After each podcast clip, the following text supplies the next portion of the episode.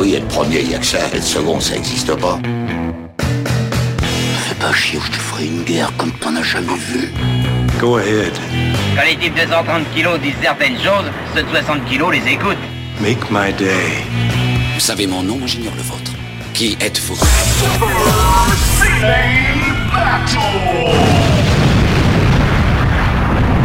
Le second, c'est un con. Super Ciné Battle, c'est le podcast où nous établissons le classement ultime du cinéma.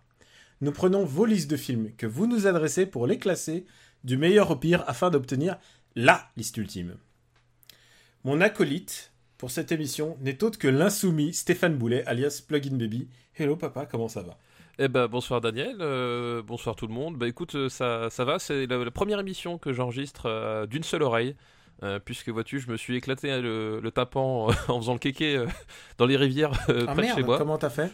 Bah, j'ai j'ai fait, j'ai sauté, puis je sais pas ce qui s'est passé. Je J'ai pas sauté comme il fallait. Toujours est-il que j'ai de l'eau qui m'est rentrée dans les dans les naseaux et ça a remonté jusque jusqu'aux oreilles. Ah mais oui, oui, oui, oui. tu- tu- Voilà, donc- Mais j'avais pas compris que c'était un niqué l'audition quoi. Ah oui non, non ça ça, ça là, là, je suis je suis bourré de médicaments donc euh, donc je, je tiens, mais je pense que la suite des événements risque d'être assez euh, Euh, tu me dis, est-ce dire particulière. est-ce que tu veux qu'on ajourne ce- cet enregistrement ou? Mais jamais de la vie. Ah putain, mais vous, C'est- pas une oreille morte qui, va empêcher de graver dans le marbre, Daniel. vous voyez ce courage, vous entendez ce courage, cette, cette dévotion? C'est mon côté Mel Gibson de sa voix, tu sais. Si j'étais vous, je j'enverrais des chèques spontanément. Exactement. je prends aussi l'espèce, hein. Et les PayPal, enfin tout ce que vous voulez. Alors, Super CD Battle, euh, bah, pour nous faire parvenir des listes, c'est facile. Trois films par liste, un titre si vous voulez, vous la pétez. Et vous envoyez le tout à supercinébattle at gmail.com. En ce moment, on est en train de couvrir les années 2000 à 2009. Et on est, on a totalise combien de films là déjà? Eh ben, 100 100, 100, 100, 121, 121. 121 films.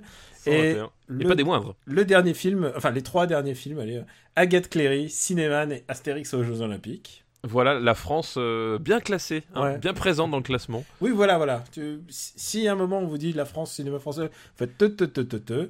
Te, Et, te, te, et juste exactement. devant, il y a les bons étroits et Gamer. Donc c'est vraiment, oui, le peloton de, de fin est complètement français. Et complètement français, voilà, Voilà. exactement. Juste devant, il y a Carlitos Way 2, donc. Euh, ouais, ça situe un peu le niveau, tu vois, quand même. Hein. On est quand même, voilà, c'est certaines gammes de qualité. Il y a un tout petit peu de France dans le, la tête de ce classement. Oui, quand même, tout de même aussi. Memories of Murder, History of Violence, Millennium Actress, Le Voyage de Shiro, The Host, Eternal Sunshine of a Spotless Mind, OSS 117, Le Caire, Nid d'Espion, Le Retour, Vazrachenia, Hot Fuzz, et Shaun of the Dead et je me suis promis de t'envoyer un SMS quand je... Oui, Eh ben, Oui, salopard. Je, je ne t'ai pas envoyé de SMS. C'est mauvais signe. hein. c'est très mauvais signe. je veux pas, je veux pas te spoiler ton plaisir. Tu iras le voir quand même, quoi que je Ah bah. Évidemment, j'ai- de toute façon, ça fait, ça fait partie de mes. De mes- ton mes ADN. films. Voilà, exactement. Je, je ne peux pas louper ce film. Ah, voilà, donc euh, on parle bien sûr de Edgar Wright. Voilà. Je sais bien, j'aurais pu dire, on parle très bien de Patrice Lecomte.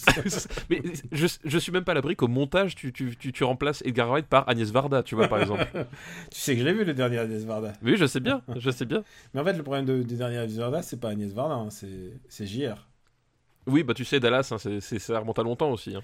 Putain, mais Voilà. c'est pas possible. Faudrait qu'on mette un petit bruit de cymbale, tu sais, pour ce genre de moment. Exactement.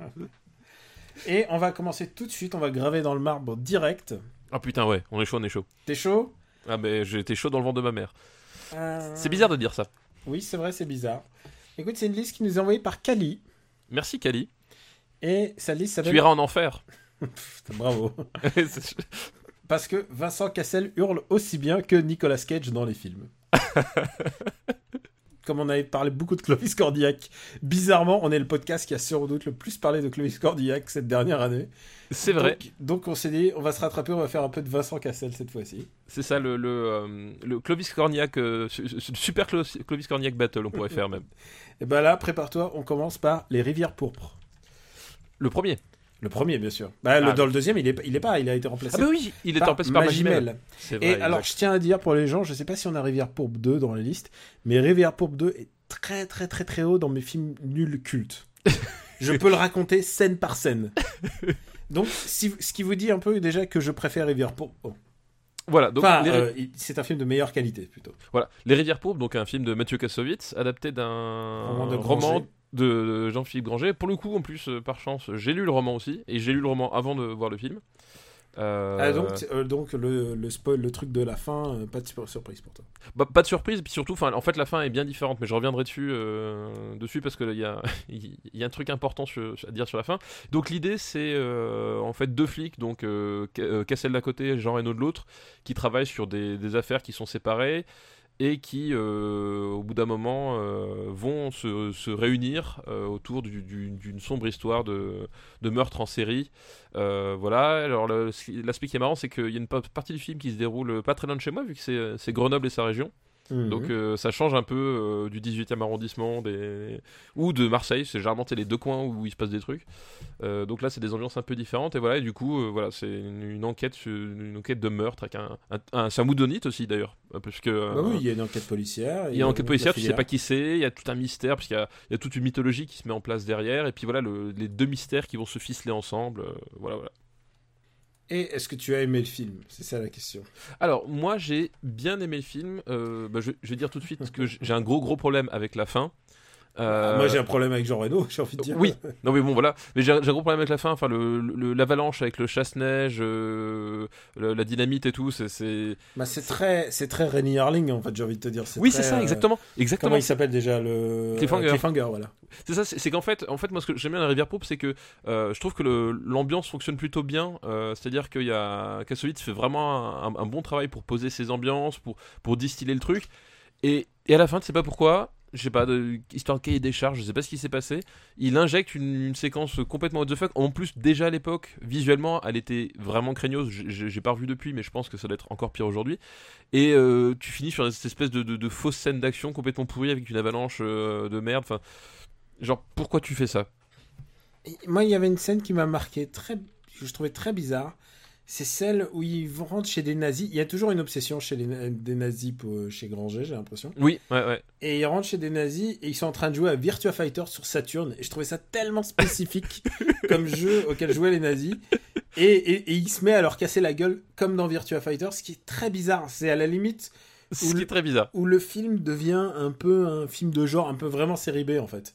Mais Mais parce que les bastons sont chouettes en fait, parce qu'il faut le dire, c'est que bah, cette liste est consacrée à, à Vincent, Ca- Vincent Cassel. Vincent Cassel, un putain de niveau en fait de fight. Il est, euh, il est, il a fait l'école du cirque. euh, il a une formation, il est formé à pas mal d'arts martiaux, à capoeira et des choses comme ça. Donc, il est vraiment bon en fait. En fait, il est. Puis surtout, enfin, dé- déjà, il, ça- il- il a su- visuellement en fait Vincent Cassel. euh, c'est pas c'est pas Depardieu dans Vidoc quoi.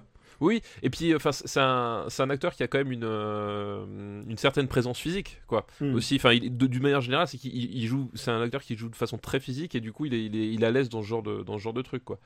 Donc, euh, mais en fait, moi, ce qui est, c'est, marrant parce que c'est un film, j'ai- j'aime bien le début. Tu sais, le côté, euh, justement, les enquêtes parallèles, les trucs, ça- se ficelle. Et en fait, enfin, plus ça se réunit et plus ça va à la confusion, plus ça, ça s'étiole, en fait.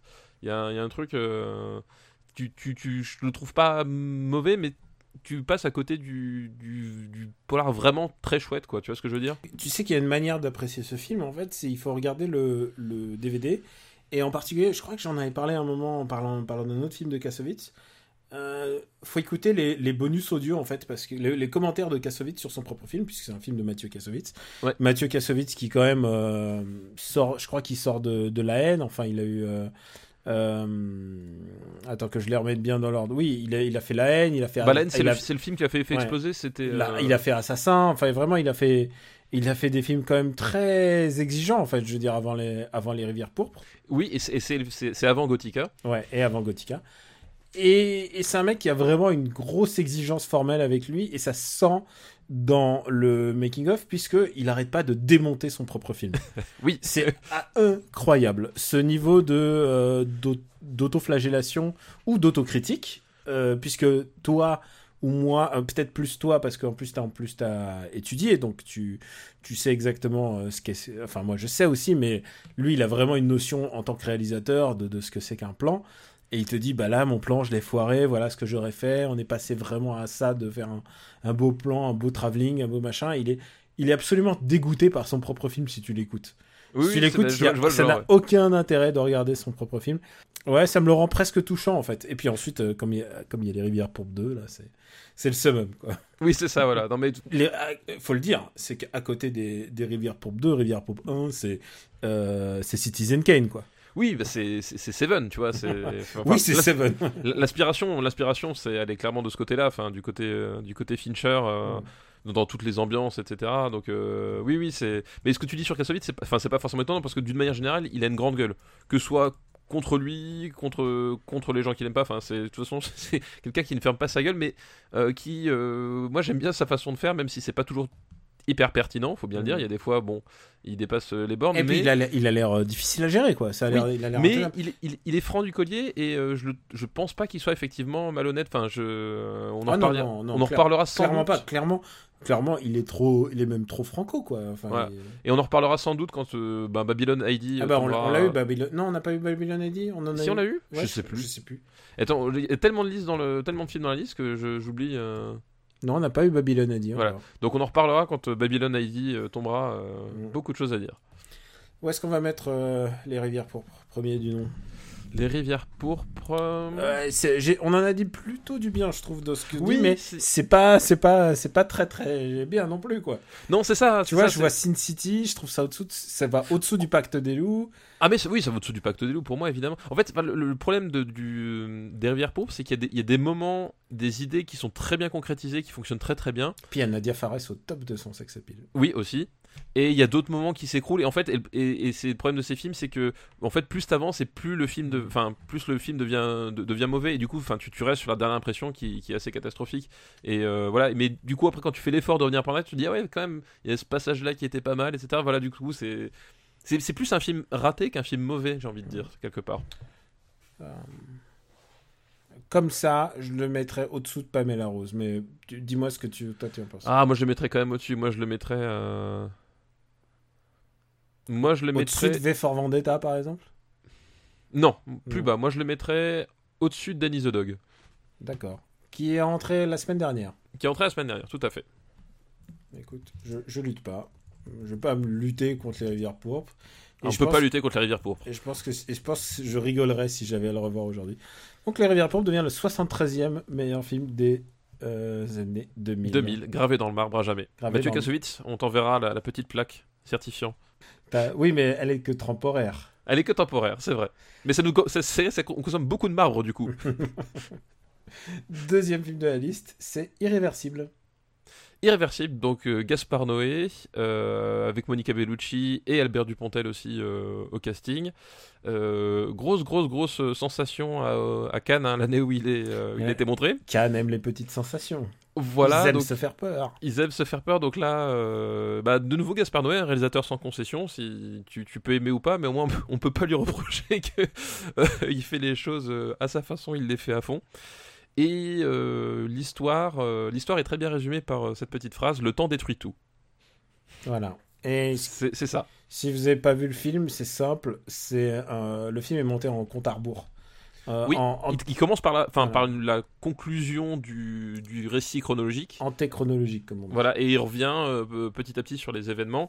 Et, euh, et d'ailleurs, il y a, il y a quelque chose qui est très intéressant dans Irréversible. Alors, du coup, je vais spoiler euh, pour ceux qui veulent pas. Mais euh, en fait, euh, justement, de, de- d'un point de vue de la spoiler. Voilà. Attention spoilers, d'un point de vue de la, la- la pertinence de cette chronologie inversée, qui est que donc en fait la, la première, la première scène du film se passe dans le rectum. Alors c'est évidemment le nom d'une boîte de nuit, hein, Mm. d'une boîte de nuit dans laquelle Cassel et Dupontel, donc qui sont, qui sont les deux meilleurs amis, rentrent et Tape- la gueule. défonce sa gueule à un ext- avec un extincteur. Avec la, la mec avec euh, la gueule d'un mec avec un extincteur. Donc c'est le point de départ du film pour le spectateur. Puis après tu remontes aux conséquences, etc. Et l'astuce qu'il y a et qui moi valide justement ce, ce- ce montage antéchronologique, c'est que le type à qui il défonce la tête, ce n'est pas le bon mec en fait. Et c'est un détail que le spectateur ne peut pas comprendre la première fois qu'il voit le film.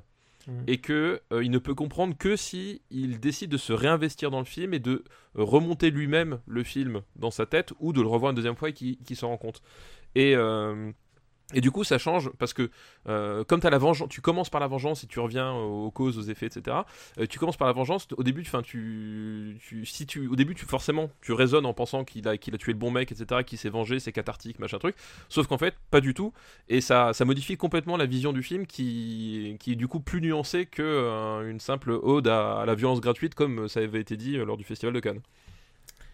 Et Ouais, et donc évidemment, c'est un film qui a fait scandale à cause de. Bah, il y a une scène de viol et c'est une scène de viol très frontale en fait. Très frontale, c'est du temps réel ou du quasi temps réel. Enfin, c'est. Euh... Oui, puis, y a, y a, puis là aussi, en termes de, de, mise en scène, il y a. Il y a des trucs qui sont très très très très forts comme ce comme cette ombre que tu vas passer tout au fond tu sais mmh. euh, ce type qui, qui, qui, débarque au fond en fait tu verras jamais qui c'est qui assiste à la scène et qui décide de ne pas agir en fait du coup enfin forcément le, le, le, public se projette dans, ce personnage-là qui n'a pas d'identité et, euh, et, ce personnage-là est un lâche et puis du coup, c'est aussi du coup une réflexion du voyeurisme du, person du, du spectateur euh, qui est face à ce spectacle euh, qui ne sait pas comment réagir quoi. Comment tu te situes par rapport à ce film? Parce que je vais, je vais te dire franchement, je, je l'aime pas. Et je me souviens de ma réaction quand je l'ai vu, j'étais en train de me dire, et en plus ce truc super frontal est vraiment dégueulasse. J'étais en train de me dire, il n'y a pas des méthodes pour être subtil dans le cinéma alors, pour, pour, suggérer les choses. Je sais que toi, tu as un rapport à la violence. Euh, on ouais, alors dans, dans le um, Funny Games, par exemple. Ouais, tout à fait. Moi, j'ai bah, pas, pas besoin de ça dans mon cinoche, en tout cas. Bah justement, enfin le, le, le, cinéma d'Anneke de, des années 90 et le cinéma de, de Gaspard Noé de, des années 2000 est à rapprocher parce que justement ils ont, ils ont tous les deux le, même rapport, enfin pas le même rapport, mais un rapport en tout cas très proche à la violence et surtout à la consommation de la violence par le, par spectateur, notamment via les, deux exemples que j'ai donnés pour moi qui sont vraiment très concrets euh, de, de, la réflexion euh, que, que, veut faire Gaspard Noé autour de, de ce film-là et de cette façon de faire là. Euh, moi, que en fait que t'aimes pas le film je, je, pense que quelque part c'est ce que voulait Gaspard Noé. En fait je pense qu'il a fait un, ce film pour qu'on le déteste. Oui euh, mais alors non mais c'est voilà c'est tu, tu, tu, tu peux c'est pas c'est pas comme Shoah. Tu vois ou Shoah oui, qui non, est un non, film non, irrationnellement long et, et irregardable pour justement que tu le détestes. Et parce que ça c'est la réaction logique. Là c'est quand même il fait de l'entertainment et, bah, et, et son montage et son montage inversé ça fait partie aussi de, de, de, du divertissement et de son espèce de goût à la violence pour moi, c'est pas du divertissement, pour moi, c'est de la maîtrise simple, entre guillemets, enfin, de, de, la maîtrise du langage cinématographique, parce que finalement, euh, plus que le. Comme dit, plus que, que, que, que, la vengeance, en fait, le propos du film, c'est pas la vengeance, pour moi, c'est vraiment le rapport du spectateur à, euh, à ce qu'on lui montre et à ce qui, ce qui est soutenable ou pas. Et, euh, et vraiment, dans, dans ce cadre-là, je trouve que les choix sont, euh, sont pertinents. Euh, maintenant, euh, est-ce que ça en fait un film que, j'apprécie particulièrement? Pas forcément, c'est assez étrange. je préfère la méthode d'Anneke dans, Funny Games en fait. parce que justement, Anneke a cette élégance que n'a pas Gaspard Noé dans, dans ce moment-là. C'est-à-dire que Anneke, comme je l'avais dit au moment de Funny Games, il jouait beaucoup sur l'alternance entre montrer l'immontrable et, et justement, t'as la frustration. Et, et, et, et privé, voilà. Funny Games, je dois avoir un truc avec ça, mais Funny Games non plus, c'est pas ma cam. Alors que, alors, alors, alors, que, que là, voir un samouraï en train de découper des gens avec un avec des giclets de sang, ça me pose aucun problème. Oui, mais là, mais... le problème, c'est que. Euh, mais là, voilà, la, la, la différence je, entre, entre Anneke voilà. et, et, et, Noé, c'est que Anneke euh, joue entre je montre, je monte pas, et du coup, il, il, joue vraiment sur la frustration, alors que euh, Gaspard Noé est plus, dir plus direct, beaucoup plus frontal et, et, vraiment que sur le voyeurisme pur. Et, euh, et, et, justement, le fait que tout soit entièrement frontal, euh, ça en fait un film qui s'épuise, à mon sens, plus vite que, que Funny Games, que je trouve euh, vraiment formidable parce que justement, il arrive, entre guillemets, à relancer sa réflexion à travers un jeu de, de hors-champ qu'il n'y a pas du tout dans Irréversible. Quoi. Mm. moi, je n'aime pas du tout ce film. Voilà. Ben, moi, je, je, je, suis pas neutre. Enfin, tu peux pas rester neutre face à ce film-là.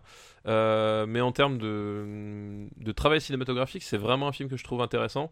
Euh, moi, personnellement, je recommande aux gens de le voir en sachant que c'est pas facile à voir. Non, ouais, euh, vraiment, vraiment c'est pas, c'est pas, enfin... c'est vraiment, c'est pas facile à voir, mais c'est pas, enfin, pour moi, c'est pas un film gratuit, contrairement à la réputation qu'il a. C'est vraiment pas un film gratuit. Non, c'est un film on- très réfléchi. Très réfléchi. un Après, on- Mais, mais quand je suis sorti de la salle, j'ai dit c'est un film de connard. voilà. Non, mais après, et on- de on- connard, quand je dis connard, je désignais bien sûr le réalisateur. Voilà, exactement. Et, Mais et je euh, pense que lui pense, pense, pense qu'il lui-même est un connard. Ah je, oui. Non, mais je, suis je- persuadé que lui-même. A... Non mais je, pense, je pense qu'effectivement Gaspard Noé quand il a fait ce film, il voulait faire un film de connard. C'était le, c'était le but. Et si quelque part son propos c'est de montrer que le public c'est des connards aussi, ça se tient. Euh, voilà. Après tu, tu peux recevoir euh, de plein de façons différentes, mais bon c'est comme dit c'est aussi ça la, la beauté du cinéma quelque part. Enfin la beauté, le- la force du cinéma quelque part. Donc euh, voilà, à vraiment à mon sens à voir pour pour se faire un un avis, etc. Enfin, c'est un film qui, qui peut marquer euh, dans un sens comme, comme dans l'autre. quoi. Je préfère être marqué par plein d'autres films. Dis-moi ton plafond. Mon plafond bas? Non, ton plafond. Plafond, c'est le haut. Ah oui, oui, le plafond. Ah oui, on appelle ça le sol en bas, c'est vrai. oh, tu sais, là, j'ai pris des médocs, là, je, Plafond, je, je contrôle plus rien. euh... Paf, paf, paf. Moi, le. Le plus haut. Moi, je le vois au-dessus de Scary Movie. 62ème place, si tu, euh, tu cherches. Je le mets. Voilà, 91e, sous Moulin Rouge. Sous Moulin Rouge. Euh, bah, du coup. euh, Alors, on peut faire une très bonne. Et je pense qu'elle va te plaire. On peut le mettre sous 2012. Euh, ok. Voilà. Tu vois, entre 2012, Irréversible et Good Morning Land, je pense qu'on a un bon shot de feel good movies là, tu vois. Et donc, euh, Irréversible devient 77e film des, des, des années 2000. Troisième film de cette liste, c'est Shetan, Euh, Shetan, donc. qui est de- presque plus, qui est plus joyeux que D'une certaine façon, bah, c'est un film signé. euh, Kim Chapiron. Kim Chapiron, donc euh, la, la tête pensante du, euh, du collectif Courtrage Ouais. euh, qui, est- qui ont été connus pour des. euh, Des clips, les Des clips, les clips du 113, les clips de la mafia Quinfri, et aussi le, le, le Possi où Vincent Cassel a fait ses premières armes. Voilà, exactement, ouais. Euh, bah, c'est ouais. d'ailleurs pour ça qu'il se retrouve aussi euh, dans Shetan, qui, je crois que c'est son premier long métrage en plus. C'est son premier long métrage. C'est avant, avant Dog Pound. Donc voilà, c'est vraiment les, les- comment dire les la bande de potes. Enfin, t'as vraiment un, un truc comme ça.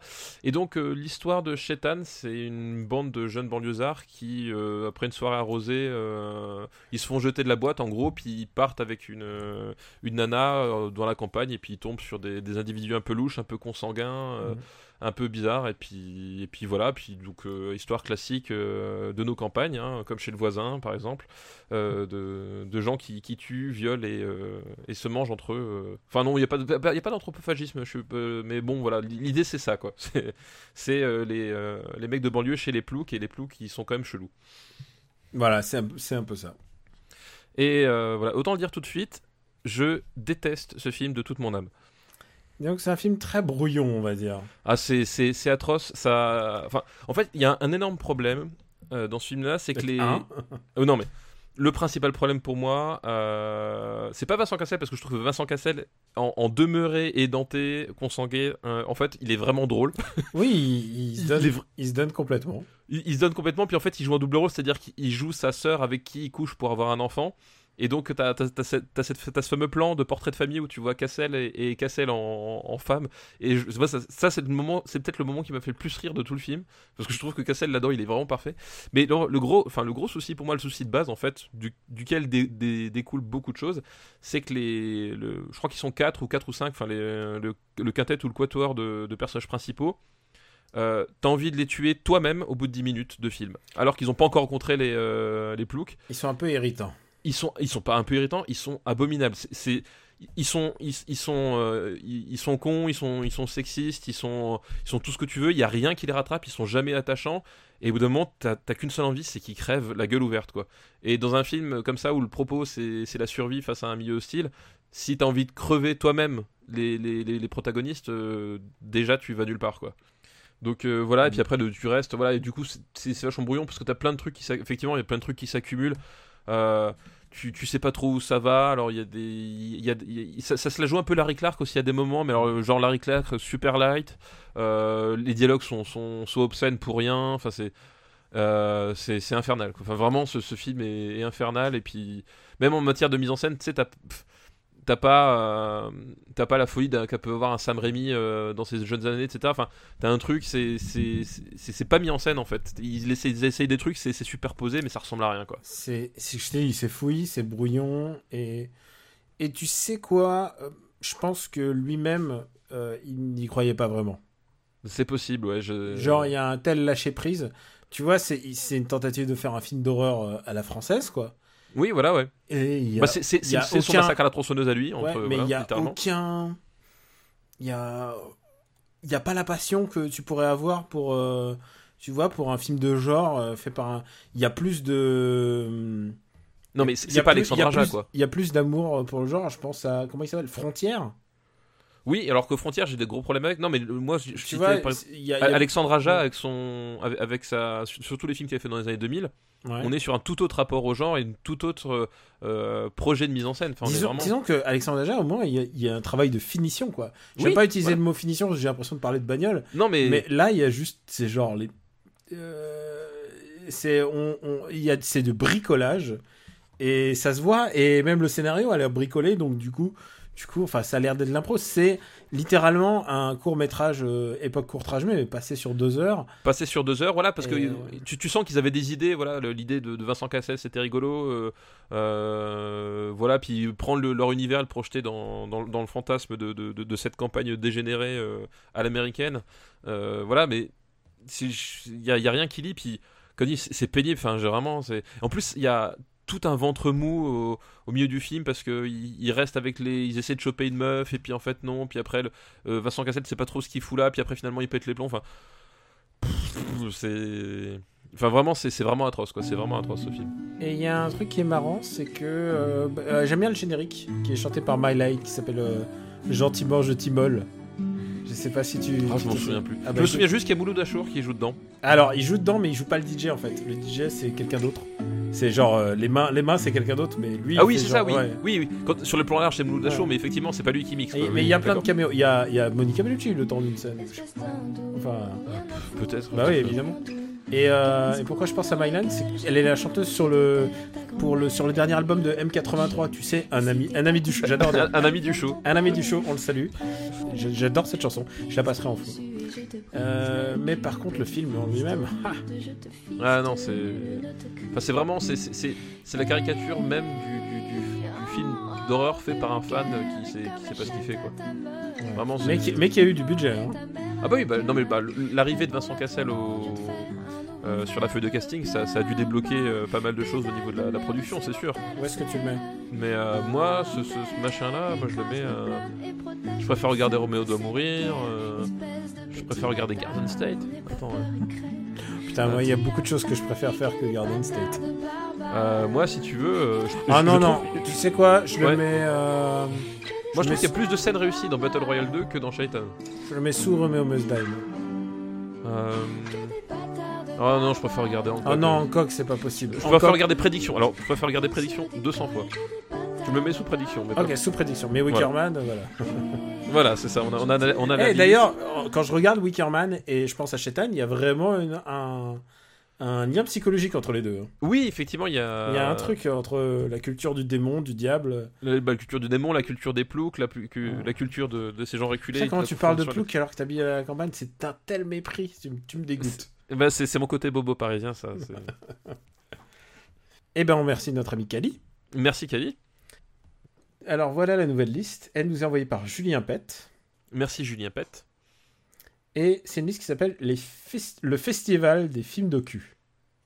Festival des films docu. Très bon, ça. Très très bien, je savais que t'aimais. Et on commence tout de suite par Bowling... J'aime docu. Pff, T'es bête. Par, Oh, c'est la première fois qu'on me le dit. par Bowling for Columbine de Michael Moore. Michael, euh, est-ce qu'on le dit Moore ou est-ce qu'on le dit Moore comme euh, Roger Moore? Euh, non, euh, Moore, je me semble. hein, je crois que c'est. Ah d'accord, ok, d'accord. Mais quoi qu'il en soit, je j'ai pas envie de le dire correctement. Donc, Donc c'est euh, c'est euh, le titre est, euh, est tiré de la fameuse tragédie de, de Columbine, la, la- la fusillade dans le dans le dans le lycée qui avait euh, retourné l'Amérique, euh, c'est celle qui a inspiré Elephant. celle qui a inspiré Elephant C'est effectivement. donc à- dans le lycée de Columbine, euh, dans, c'est dans le Colorado, je crois. Voilà, et du coup, Michael Moore, euh, en gros, traverse l'Amérique avec sa caméra pour un peu retracer, les, comment dire, la, la, la physionomie de- du port d'armes aux aux États-Unis. Voilà, et montrer un peu le, comment dire, le, eh ben, le, toute l'absurdité qui, qui y a derrière ce système, avec euh, bah, notamment les lobbies euh, de la NRA, avec cette scène euh, complètement hallucinante avec Charlton Heston. Euh, Alors, c'est le final. C'est le final. Oui, ouais, donc voilà, donc c'est ça l'idée, c'est c'est montrer que bon, le, globalement les, les Américains ont un rapport euh, euh, concupissant avec leur arme à feu et que c'est pas forcément une très bonne chose. oui, c'est clair. euh, C'est bah, c'est le propos en fait du film, c'est que euh, bah, ils sont amoureux de, de leur gun, quoi. Oui, c'est ça, ils, Ouais. ils- ils- ils vivent pour leur arme, et, parce que justement, ils parlent à un moment donné du, du Canada voisin, euh, qui... euh, alors, je crois pas que c'est aussi libéral, mais t'as aussi le- des- un port d'armes qui est beaucoup plus flexible que chez nous, euh, etc. Et où t'as pas les mêmes proportions aux, aux crimes violents. J'ai une tendance à, à les confondre un peu avec ces autres documentaires parce que c'est toujours un peu le même ton. Bah, c'est un peu, un toujours la même, euh, la même formule. quoi. Michael Moore se met en scène énormément dans ses propres documentaires, donc il a toujours un caméraman qui le suit. Et, euh, et c'est le proto Canal Plus en fait. Si tu regardes aujourd'hui, je regardais par exemple une émission comme Le Tube ou, euh, ou les reportages de Canal Plus, ou tout du moins à l'époque où ils en faisaient encore. Bolloré, je sais pas ce qui va, s'il va rester post-Bolloré, mais euh, le l'intervieweur est tout autant mis en scène que, que, le, que, que le mec interviewé en fait. Oui, bah, le, le Il y a toujours un est un contre- personnage. hein. Il y a toujours un contre-champ Ouais. et le mec est mis en scène, même si ce n'a aucune utilité dans la scène, c'est pour te montrer qu'il va à la rencontre des gens. Oui, oui. Non, mais effectivement, là, euh, Michael Moore, c'est- un personnage à part entière de, de son film. C'est le documentaire qui a fait naître le style Canal Plus qui Voilà. est encore en vigueur aujourd'hui. C'est le pivot narratif de, Mm. de son film, c'est lui et ses interrogations, en fait. Mm. Et sa fausse naïveté aussi, parce que c'est ça l'idée. Alors j'ai un Euh, petit peu de soucis, euh, j'ai euh, enfin j'ai pas mal de soucis parce que euh, tu parlais, il parle du Canada. Euh, il, il, il ment souvent. Il ment à, à dessein pour appuyer le fait de sa juste cause en fait. En fait, il, fait- il fait des raccourcis. Il va dire que le Canada c'est super safe, que, que tout le monde a vu la porte ouverte au Canada, alors que c'est beaucoup plus complexe que ça. oui, c'est beaucoup plus complexe. Non, mais C'est c'est- genre Toronto, c'est pas, c'est pas la, la campagne. En quoi. fait, c'est- c'est c'est- c'est pas tant des mensonges que des raccourcis, c'est-à-dire que euh, euh, c'est toujours une question de rapport de Mm. force. Effectivement, euh, tu, tu prends le, tu prends le Canada par rapport à Ingleton.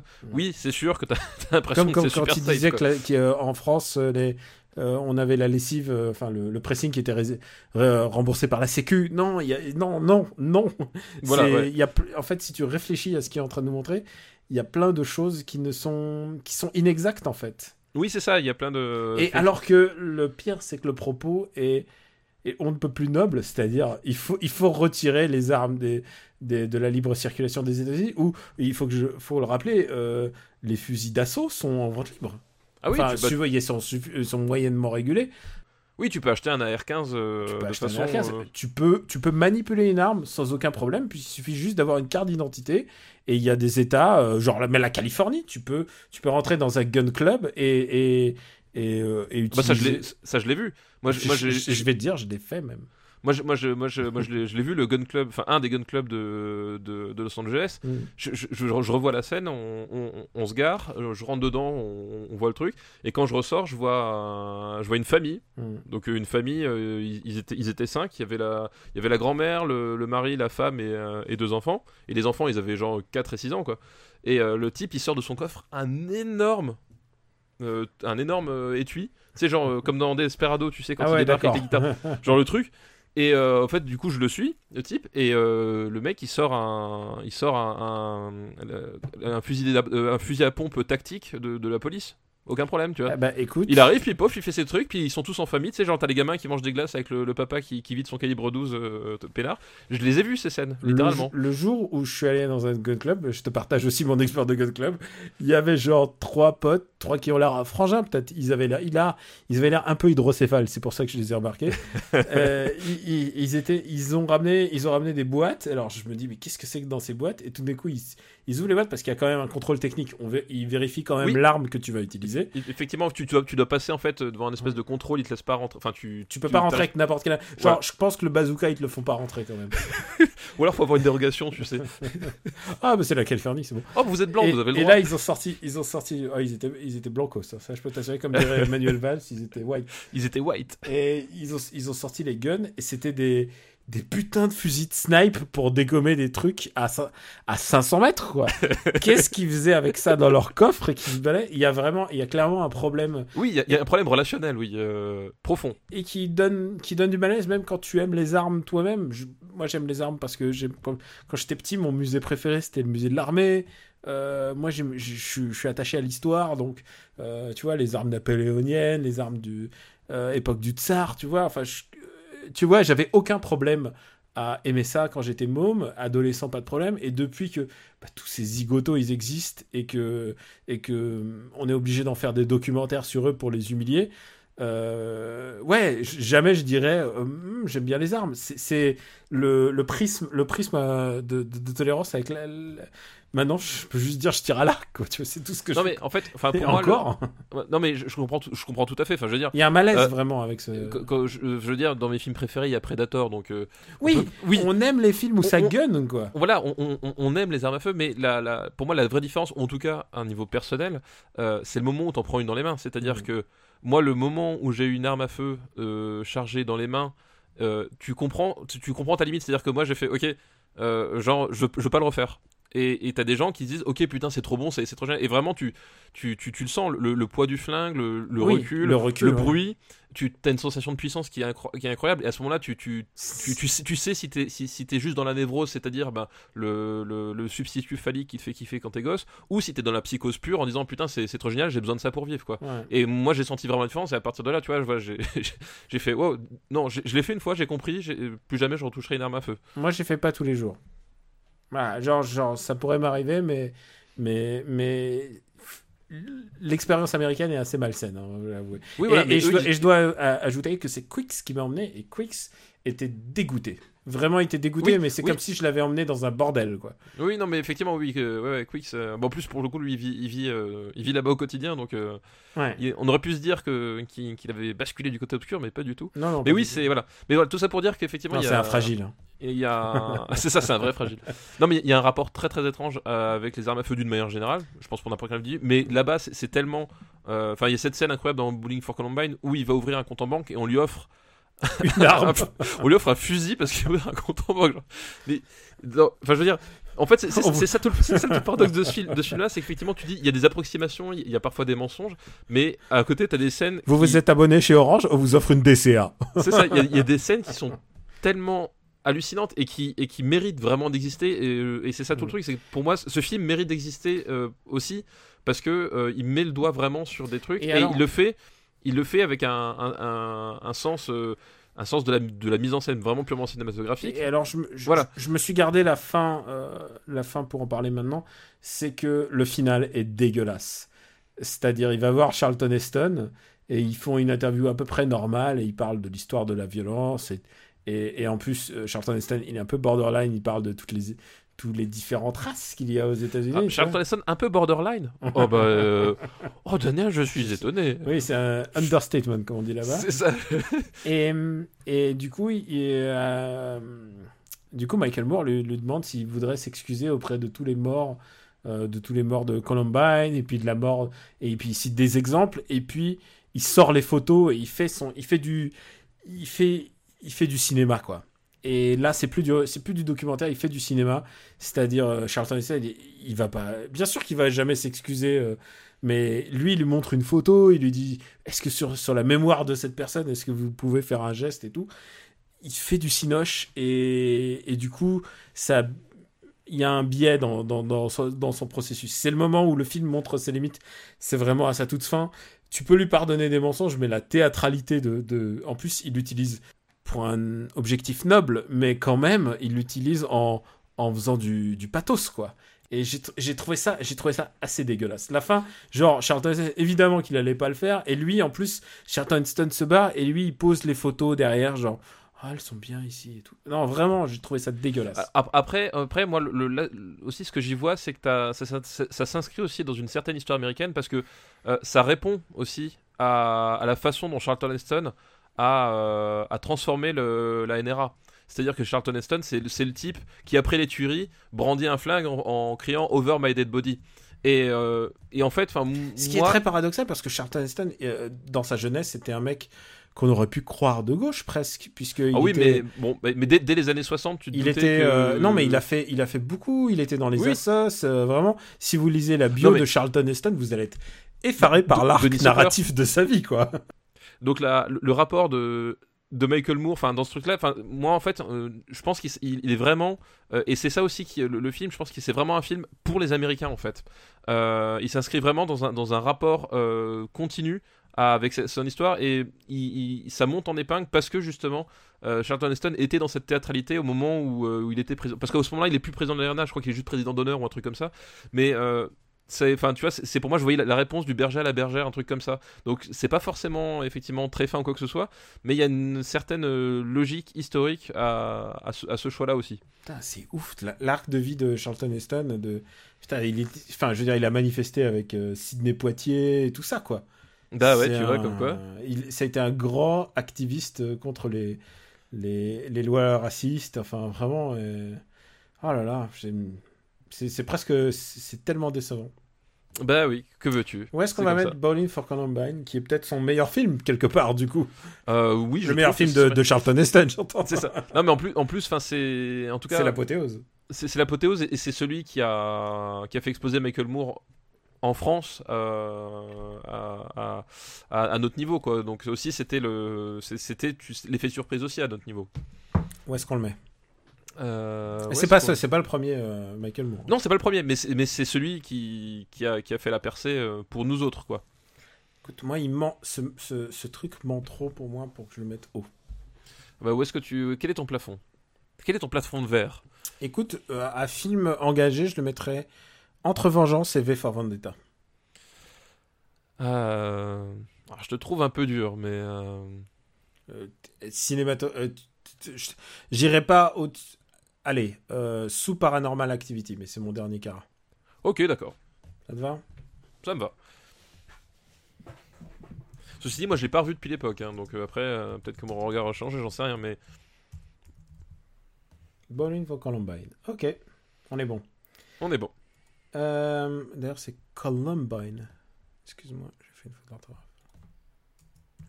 Deuxième film de la liste de Julien, c'est When You're Strange, Euh, When You're Strange. un documentaire sur le groupe de rock The Doors. Et alors, je- qui est narré d'ailleurs par Johnny Depp. Je ne l'ai pas vu, donc euh, Non, bah moi non plus je l'ai pas vu. Ah, pourtant j'adore les, les Doors, mais euh, bah je ne l'ai écoute, pas ça te fait un bon truc à réviser pendant tes vacances. Exactement. Tu Oh putain d'ailleurs Et d'ailleurs, en parlant de réviser, j'ai oublié de le dire, Quoi? J'ai vu euh, Les Beaux Gosses. Ah Alors, putain, Mais tu- oui. peut-être on se le garde pour le bonus? Voilà, super, super ciné, retour sur, sur, sur la liste euh, en, en bonus. Voilà, on se garde. On se garde en bonus après l'épisode. Euh, troisième film de la liste, donc on passe direct euh, au suivant, c'est Lost in La Mancha. Et ça, tu l'as vu. Ah bah oui, évidemment. Et je l'ai choisi un peu exprès parce que. Bah oui. Parce, parce- que Terry Gilliam vient juste de confirmer qu'il a terminé son, le tournage de, de L'homme qui Don Don Quichotte. Donc effectivement, Et tu sais quoi Je me sais pas si ce film-là, celui qu'il a terminé, sera meilleur que d'abord que le film qu'il avait en tête au début, et aussi que Lost in La Mancha qui est extraordinaire. non, je, pense qu'effectivement L'homme qui tua Don Quichotte sera un moins bon film. Enfin, pour repréciser à ceux qui ne connaissent pas Lost in La Mancha, c'est un documentaire. Au début, c'est un, c'est un making-of, la- base de Lost in La Mancha. Et c'est un truc, euh, il y a plein d'autres documentaires comme ça dans ces années-là euh, euh, qui partaient sur un simple making-of, c'est-à-dire on suit Terry Gilliam qui va tourner son film sur Don Quichotte avec Jean Rochefort et Johnny Depp, qui donc s'appelle L'homme qui tua Don Quichotte. Et, euh, et en fait, ça se transforme en complètement autre chose, pour la bonne et simple raison que euh, le film, à cette époque-là, donc aujourd'hui c'est révolu, mais à cette époque-là, ne verra jamais le jour, et qu'ils enchaînent les merdes, euh, aussi bien relationnelles que techniques, que contractuelles, que, tout ce que tu veux, enfin toutes les merdes que tu peux avoir sur un tournage, ils les enchaînent les unes après les autres, et tu vois littéralement le, film se déconstruire, se détruire devant toi à travers ce- Et ça prend une dimension sur la création euh, complètement euh, voilà inattendu. Alors, euh, ils, ont des pluies, euh, des pluies torrentielles qui s'abattent sur le truc de tournage. et ouais, qui les noient- orages de grêle sont. qui- c'est genre. qui noient tout. Genre, c'est Rémi sans famille. Ouais, exactement. c'est- Le- alors que c'est le sont- déluge. Alors qu'ils sont en plein de putain de désert, quoi. Sais, les, les- les mecs, ils ont, ils ont déclenché les 7 plaies d'Égypte. je sais pas, il y a un truc maudit, quoi. C'est Et ils sont juste à côté du d'une base militaire. du base militaire, il y a des F-16 qui tournent F-16. sans. C'est genre qui décolle toutes les, toutes les heures. Et alors, je peux dire, tu sais, en plus, le pire, c'est que quand tu as un F-16 qui décolle, ça fait en plus une réverbération sonore qui dure assez longtemps, quoi. Donc, Ouais, c'est clair. Donc, euh, si t'es un preneur de son, c'est l'enfer. En plus, ça résonne bien dans les, dans les canyons et tout. Ouais. Enfin, c'est l'horreur, quoi. Et puis, le summum, bien sûr, c'est Jean Rochefort. Qui, Jean Rochefort qui était un peu né pour le rôle, quoi, littéralement. Ah bah oui, Enfin, tu ouais. vois Jean Rochefort. Et puis, alors, pour le coup, quel choix de, quel choix de casting euh, incroyable. Enfin, Ah. Jean Rochefort, euh, vraiment parfait, quoi. Jean Rochefort, Johnny Depp avant qu'il soit relou. Johnny Depp en, en mode, oui, j'ai pas encore fait Pirates des Caraïbes. Et, et Vanessa Paradis avant. quand ils étaient ensemble. Voilà. Et, et- et le problème de Jean Rochefort, c'est que, tu sais, il regarde à la caméra, il fait ça va pas du tout, il a mal. ouais, ouais, il, effectivement, il, il ouais, euh, il s'est brisé le. le dos. Euh, c'est pas le dos, je crois que c'est genre pire, c'est genre le. Le, le c'est pas le coccyx ou quelque chose comme c'est entre euh, Ah, c'est peut-être c'est peut-être plus bas, ah mais. euh, non il s'est brisé le périnée je crois Ou le périnée, ou le, ou le bassin. Je sais plus, enfin, Ah, il s'est brisé, il s'est brisé le périnée et donc du coup il fallait l'opérer euh, l'opérer d'urgence et ça veut Et- laisser dire qu'il remonterait plus à cheval d'ailleurs Ouais, ça, je veux dire, euh, euh, briser le périnée alors que son rôle, il est à cheval quasiment tout le temps. Imaginez Oh, le un petit peu le, la- la- la- le, le calvaire que ça devait être, quoi. Ah, le pauvre. Et, euh, et voilà, donc ça c'est... euh, je sais pas si c'est la première ou la deuxième tentative de faire le film, mais par contre évidemment à regarder, c'est hilarant quoi. Bah, c'est surtout c'est un document euh, c'est un document comme t'en vois finalement peu parce que euh, surtout enfin dans ces années les années 2000 c'est le, c'est le moment où ils ont commencé vraiment à tourner des masses tu sais des making of puisqu'avec l'essor du DVD euh, c'était devenu la norme donc ça commence à se faire beaucoup beaucoup et les making of moi je suis pas gros consommateur de making of parce qu'en en fait ils, ils ont tous la même formule tous le même truc Bah, parce, en fait, tu vois toujours les mêmes le choses truc enfin, c'est qu'avant, aujourd'hui tous les making of sont formatés oui, voilà. et on prévoit les making of avant même Voilà, de, tourner les films. Surtout là- par exemple avec les films Marvel, tout, tout ce qui est blockbuster. et là enfin le making of est déjà pensé à l'avance. Et, là, c'est vraiment, enfin, pour le coup, c'est le Some Kind of Monster de, Terry Gilliam, parce que Some Kind of Monster, c'est un documentaire sur Metallica, sur l'album Saint-Anger, et c'est exactement pareil, c'est-à-dire qu'au début, ça commence comme un making-of classique, et en fait, tout va le, le pire que tu peux imaginer, et ça part dans des cacahuètes, et t'assistes à des trucs que tu vois jamais, en fait.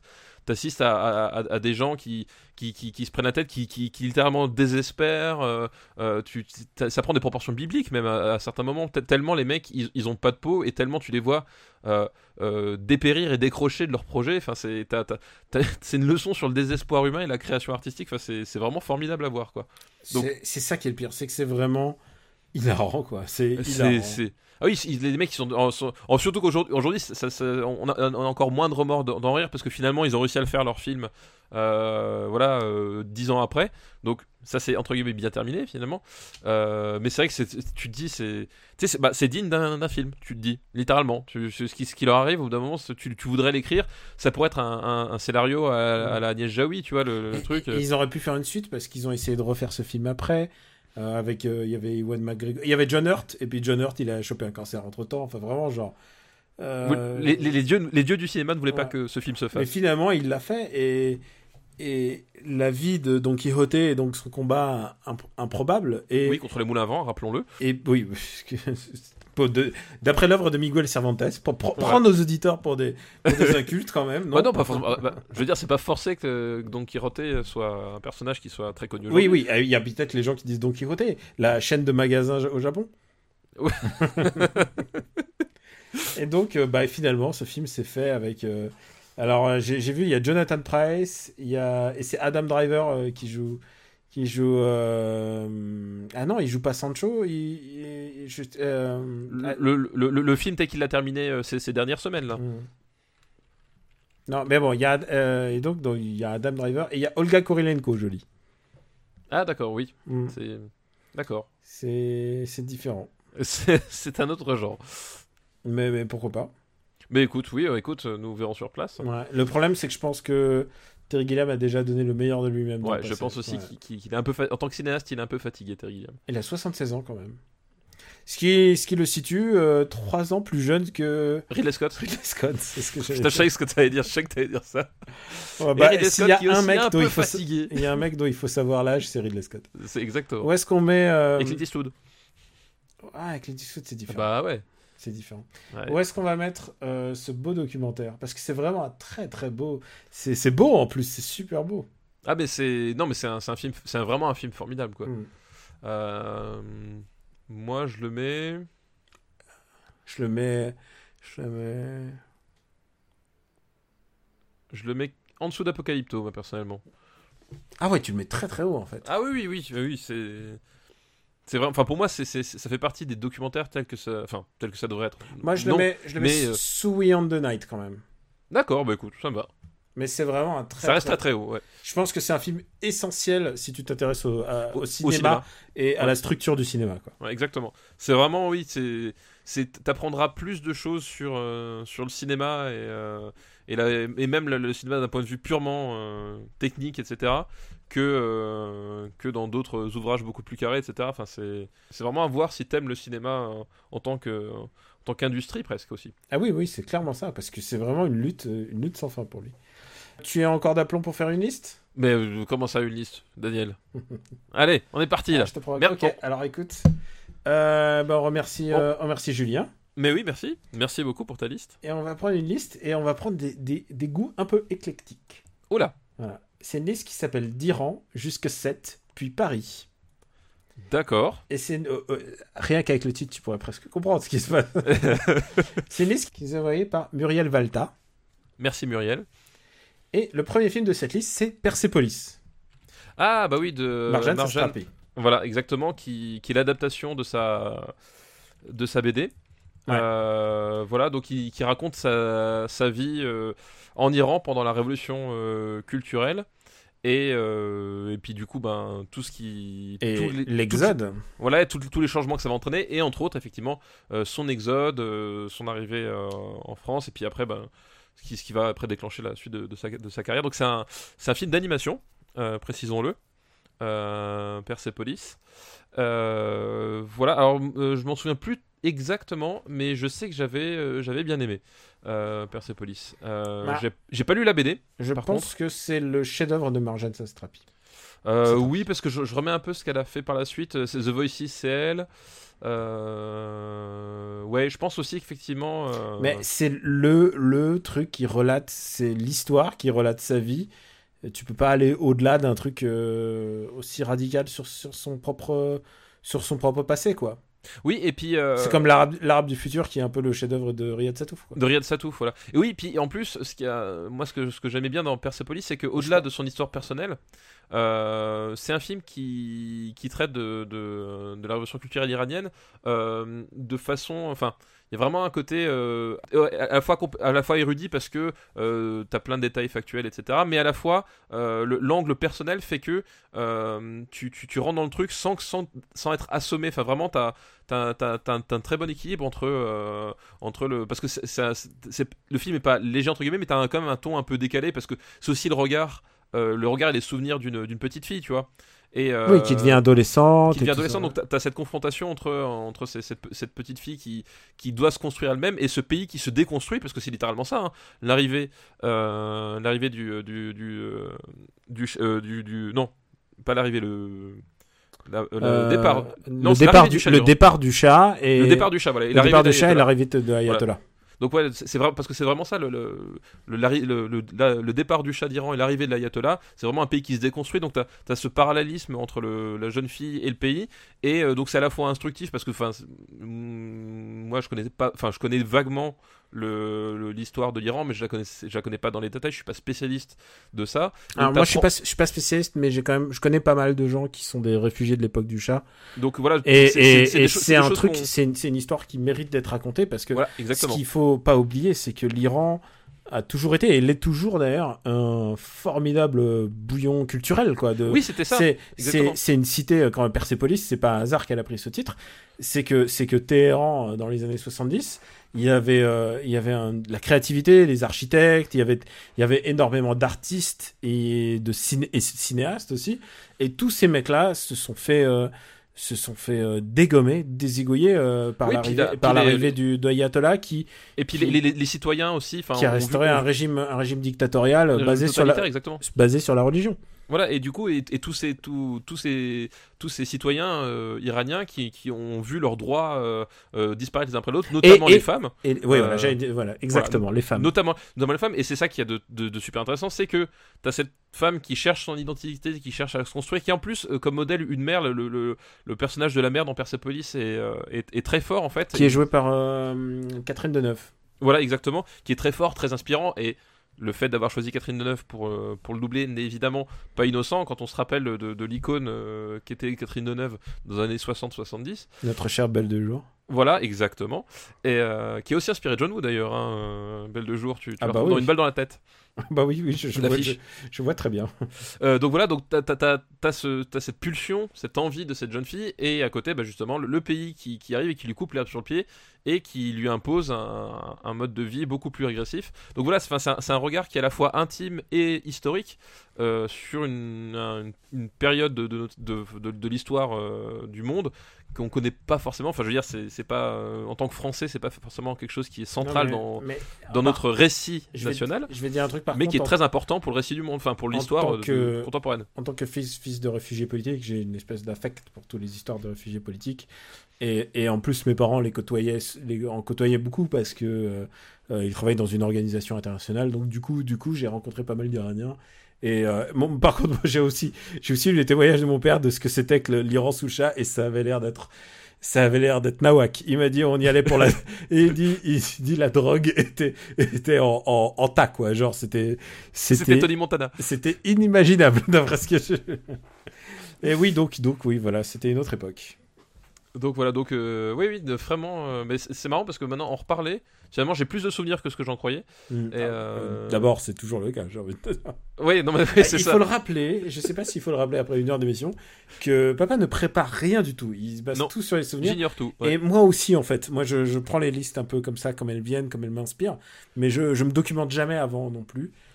pour garder un peu plus de fraîcheur, pour avoir vraiment notre ressenti cinéphile, sans, sans que ça soit Wikipédia, sans qu'on vous fasse. C'est ça, euh, oui, parce que vous parce vous que- étonnez pas si certains détails on, on les zappe ou des choses comme ça. Eh Enfin, voilà. parce C'est que- qu'ils nous ont pas finalement marqué en fait Parce que aussi. si vous voulez du factuel, les mecs, allez sur Wiki euh, ou allez euh, ou, ou- ou regardez simplement les films. Mais, mais Oui, nous, nous, on fait vraiment le ressenti. Donc, et pour moi, c'est le son chef-d'œuvre. Donc, euh, Oui, je, je pense effectivement que c'est son, c'est son meilleur film euh, sans, ouais, sans, sans discuter. où est-ce qu'on le met? Euh, où est-ce qu'on le met, Persepolis? Euh. Euh, Je le mets. Je le mets sous, sous Rocky Balboa Heavy Road. Euh, oh, écoute. Est-ce que est-ce que t'as une autre suggestion? Non, si, c'est bien. Euh, non, entre Rocky Balboa et Zero, ouais, je pense que c'est la Entre bonne les place. deux Ah, D'accord, Ouais. très bien. C'est la bonne place. Je dirais. Et on est content. On l'a dit aussi euh, dans les premiers épisodes des années 2000, il y aura plus, évidemment, euh, de plus en plus de films réalisés par des femmes. Parce Oui. que. euh, Bah, tout parce- simplement, parce elles, a- elles ont eu plus accès à la réalisation. Parce qu'il y en a beaucoup plus, quoi. Voilà. C'est Alors, qu'on les laissait faire. non, mais c'est c'est oui, à dire, mais c'est c'est- c'est vraiment dire, ça. C'est c'est- exactement ça. Et euh, deuxième film de cette liste très pertinente, c'est La graine et le mulet d'Abdelatif Keshish. Oui, la graine et le mulet, donc c'est. euh, Alors, je les confonds toujours. euh, Alors, euh, La graine et le mulet, est-ce que tu veux que je me lance? Parce que je, sais, je, connais, je connais un petit peu le sujet, je l'ai vu énormément de fois. Ah, bah, si tu vu énormément de fois, vas-y, fais le pitch. Alors, c'est l'histoire d'un vieux monsieur qui travaille sur un chantier naval à Sète. Il est divorcé, donc il vit seul, il vit dans une dans, dans un hôtel. euh, la patronne, elle lui lui donne, elle lui lui accorde un peu. euh, il sort en fait avec elle, mais mais il- surtout euh, il il a une petite chambrette et euh, il se lie d'amitié avec sa fille, avec la fille de, de la patronne.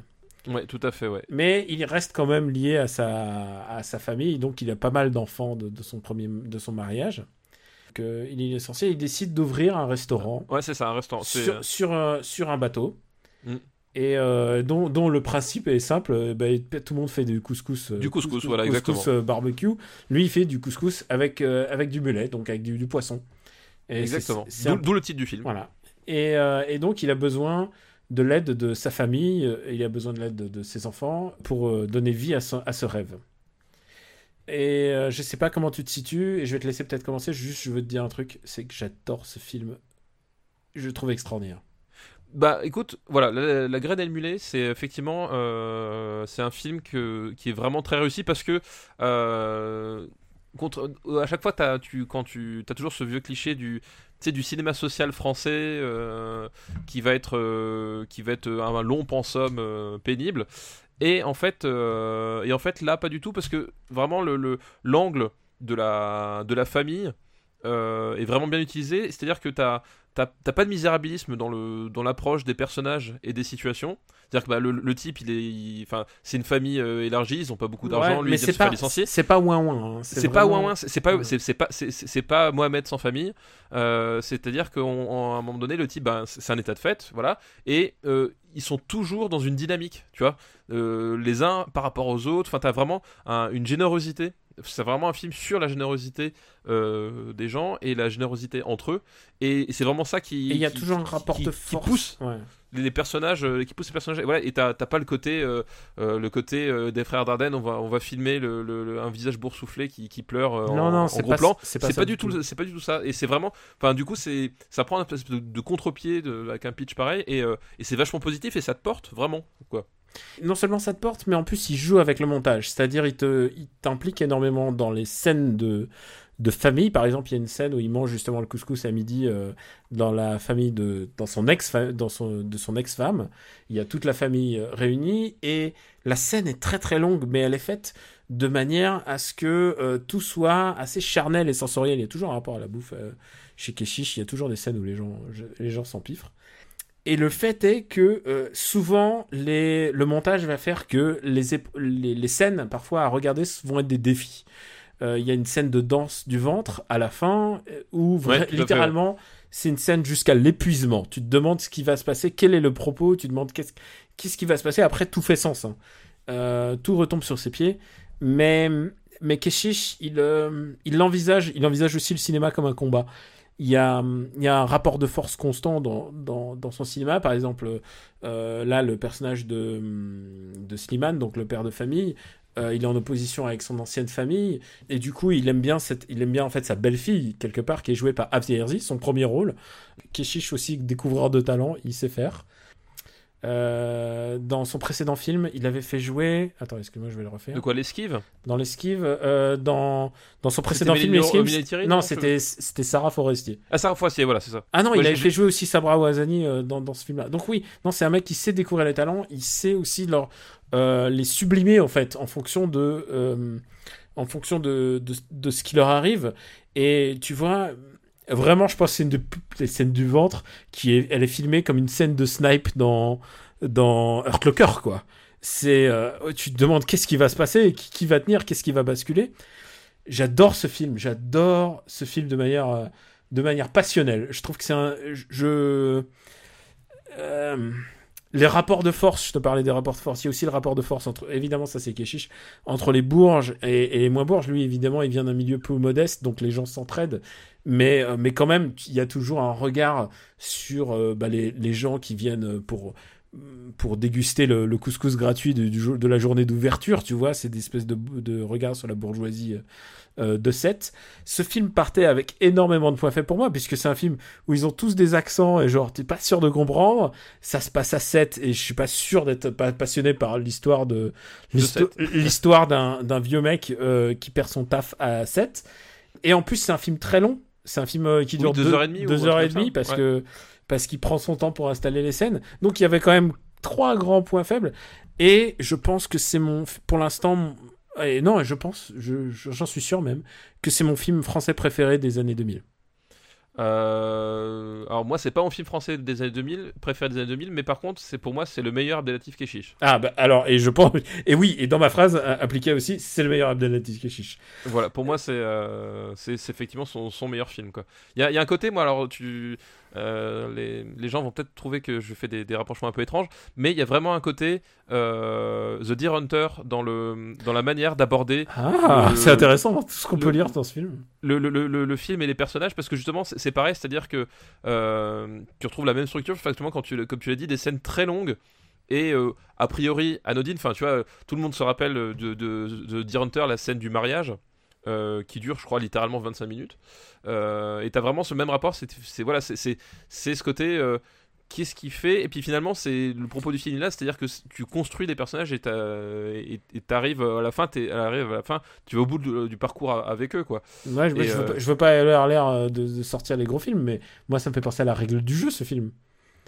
Alors, je euh, déteste la règle du jeu, donc c'est un Ah très ouais, mauvais exemple. oui. C'est donc- Non, mais tu vois, pour, pour sa signification historique, je sais qu'on a eu cette conversation, Ouais. mais euh, et, et c'est pas mon c'est pas mon Renoir préféré, mais dans le le, le, le conflit le conflit entre les les, les classes, les, les entre, richesses, oui, entre les classes. je, je, je pense que c'est c'est ça, ça a le mérite de mettre le point sur énormément de de, choses dans la société et en plus de faire un, film, un objet de cinéma extraordinaire.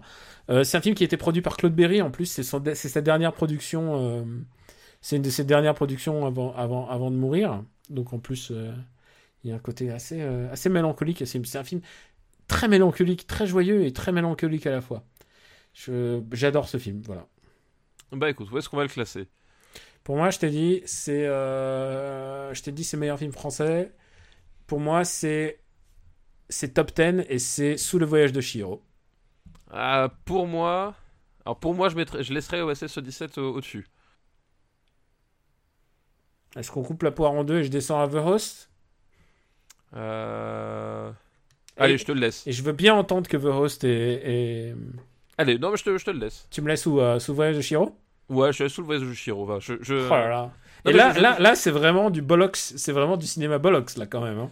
Là, là, non, mais je, Là, je, je- et, je en te plus, laisse. et en plus, on peut vous dire un truc, c'est que euh, La Guerre des en plus, c'est un film qui, qui peut ne pas vous plaire parce que c'est un film qui, comme on l'a dit un peu pour, euh, pour les films précédents qu'on a vus aujourd'hui, c'est pas un film qui est appelé à, à nous caresser dans le sens du poil. C'est pas un film appelé à être universel, en fait. Ah, ça, c'est Euh, sûr.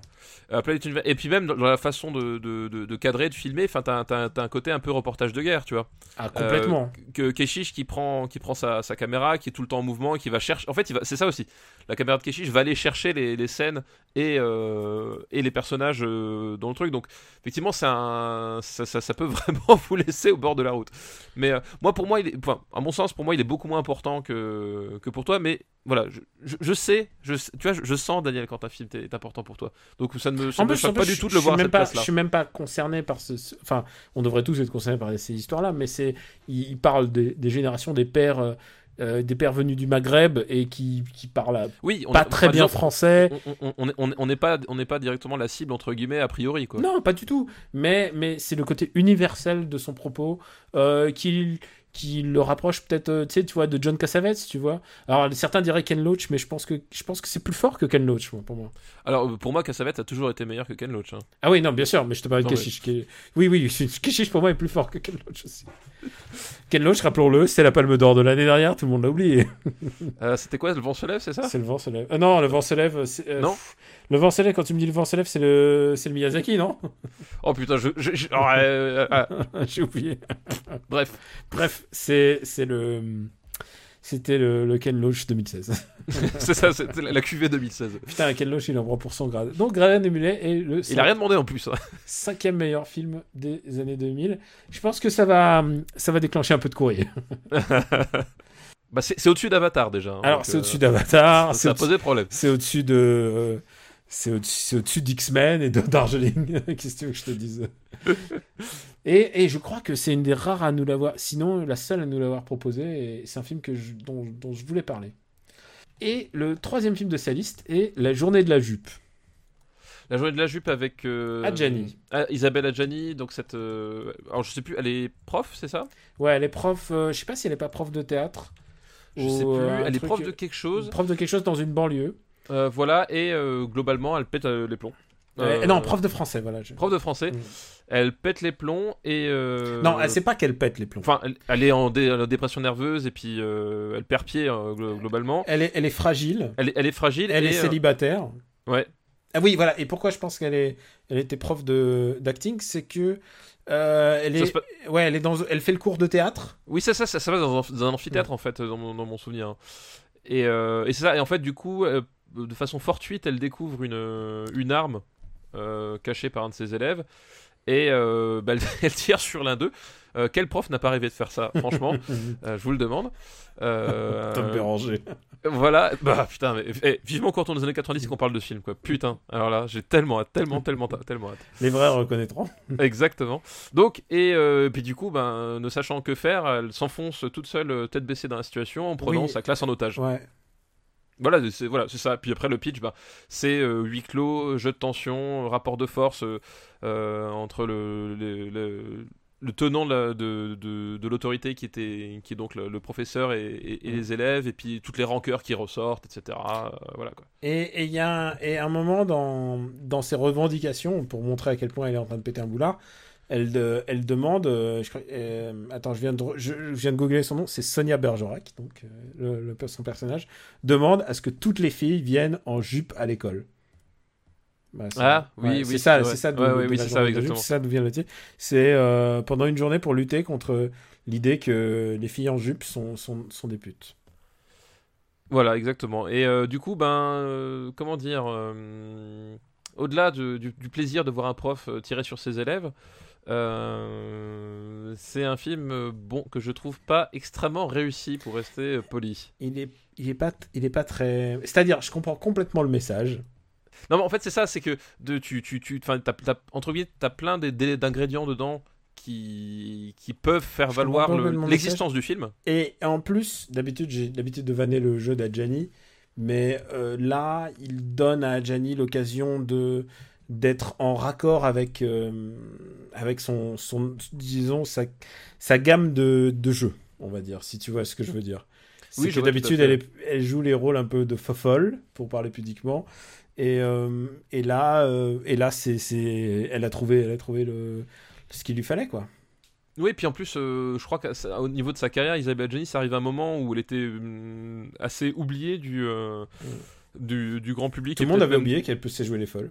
Euh, et, même de, de- des instances, enfin c'était le creux de la vague, euh, il me semble pour elle. Je- J'ai plus souvenir de sa film exact, mais je sais que c'était vraiment le, le film du comeback parce que forcément sujet à polémique, etc. Donc euh, c'était un peu le, le film qui, a fait ressurgir le, le Isabelle Adjani, euh, voilà avec un un truc voilà qui, en impose etc mais voilà le problème c'est que c'est un film en fait déjà je le trouve laid voilà Il est réalisé par Jean-Paul Lienfeld qui a euh, réalisé un film qui est que plein de gens connaissent qui s'appelle Quatre garçons pleins d'avenir.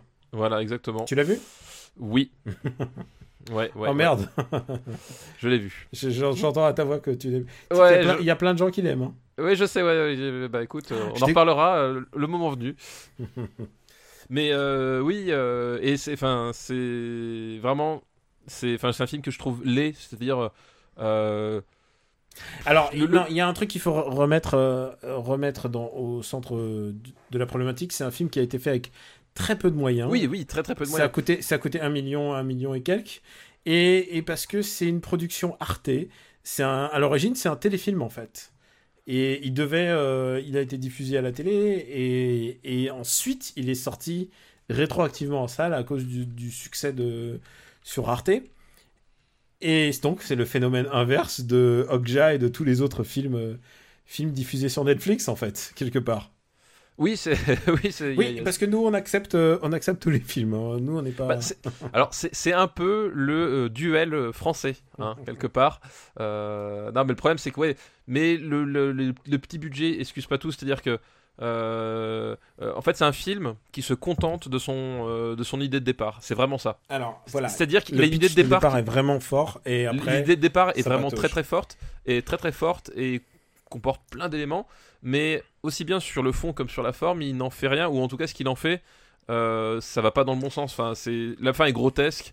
euh, la relation avec euh, Denis Polydades, euh, Po- Podalides, pourquoi je dis Polydades? Po- de- Denis Po- Pod- Podalides, enfin tout est, ça s'enfonce vraiment dans, un jeu de caricature qui est très très très fatigant. Et, et vraiment, visuellement, ça, ça- ça ressemble à rien. Enfin, du coup, c'est c'est un film qui passe complètement à côté de lui-même, quoi. Et il y a un autre détail, et alors toi tu parles euh, vraiment euh, qualité filmique, il y a un autre détail, c'est qu'en fait il y a un twist final. Oui. Et le twist final en fait est très... Bah après, euh, tu peux pas inviter des milliards de twists pour des situations comme ça, mais me rappelle énormément euh, The Human Stain, qui s'appelle en français La Tâche de Philippe Roth. Et, et donc il y a un twist aussi dans ce bouquin-là, et ceux qui l'ont lu euh, savent à peu près de, de quoi, je ne veux pas spoiler ni le film ni le bouquin, mais savent de quel est, quel est le problème, quelle est la, la problématique. Oui, oui, Voilà. tout à fait. Et euh, voilà, c'est un film, c'est un film très limité, voilà, c'est ça le problème. Ouais, ouais, exactement. Non, mais voilà, bah, je disais tout à l'heure que la fin était grotesque, voilà, ça en faisait partie, quoi. Euh, Ah, donc, ah, alors non, je trouve qu'elle est assez intéressante. Le problème, c'est que elle a pas les moyens d'être. euh, c'est ça, non mais T'as pas les moyens d'être frappant en fait. c'est- ce que c'est enfin, c'est- vraiment le film qui se contente de son idée de départ et Comme, qui comme d'ailleurs le, comme d'ailleurs euh, l'adaptation du film, l'adaptation en film de La Tâche d'ailleurs. Euh, je, je crois pas que je l'ai vu, tiens d'ailleurs. le- C'est avec Anthony Hopkins de mémoire et Nicole Kidman. Euh, Et dans le bouquin, tu vois, normalement son physique, il est, il est average. Et là, c'est Nicole Kidman. oui, c'est ça. Physique average. Et Anthony. Hopkins joué jeune, il est joué par euh, Wentworth Miller que tu connais, c'est le mec qui De, de Prison Break. Prison Break, ouais. Ah, que de souvenirs. Bon. Euh, la journée de la jupe, où est-ce qu'on le met? Un film revendicatif, je le mets sous, sous V for Vendetta, quoi qu'il arrive. Oui, oui, oui, oui, moi aussi, c'est, c'est vraiment. Euh, Malgré le propos intéressant. hein. Non, mais, euh, mais une idée ne fait pas un film, hein, Mm. euh, on l'a déjà dit. Et, euh, Un gag peut faire un film, mais un seul. moi, je le mets. Moi, personnellement, je le mets en dessous d'Irréversible. hein. Euh, Euh, Moi- bah, je le mets sous Trouble Everyday. Ouais, c'est ce que je veux dire, sous Trouble Everyday, qui est quand même plus intéressant. euh, Et qui, ne serait-ce que filmiquement, a déjà quand même beaucoup plus de, de choses à faire valoir que, que la jupe, quoi. Alors, écoute, euh, bah voilà, bah, on a fini avec cette liste. On remercie Muriel Valta Merci, pour sa merci liste. Muriel pour ta liste. Très originale liste. Maintenant, ça dépend de toi, euh, monsieur Pujadas. Quel est ton, ton niveau de santé? Ah, moi, mon niveau de santé, il est au top niveau. Vraiment, tu peux en faire Ah, encore une ah bah avec tous les médocs que j'ai pris, là, je suis pas prêt de dormir avant 2-3 heures, donc euh, si tu veux, C'est euh, vrai autant y aller. Bon, écoute, on vous a, grâce à la maladie de Stéphane Boulet, vous avez droit à une nouvelle liste. Mais alors, tu me, Parfait. feras- tu me feras une petite reco. Euh, alors, cette liste nous est envoyée par Rico. Merci Rico. Et c'est une autre thématique qu'on a déjà vue, c'est-à-dire c'est les réalisateurs déplacés. Le titre de cette liste, c'est Certains réalisateurs se sont aperçus que faire de la délocalisation cinématographique à Hollywood, ça marchait pas toujours bien, et ont décidé de revenir dans leur pays d'origine pour le plus Oh. grand plaisir de leurs concitoyens ou pas. Oula, oula, oula. Et Oula. Le, Oula. pre- le premier Daniel. film de cette liste est très dem- était très demandé.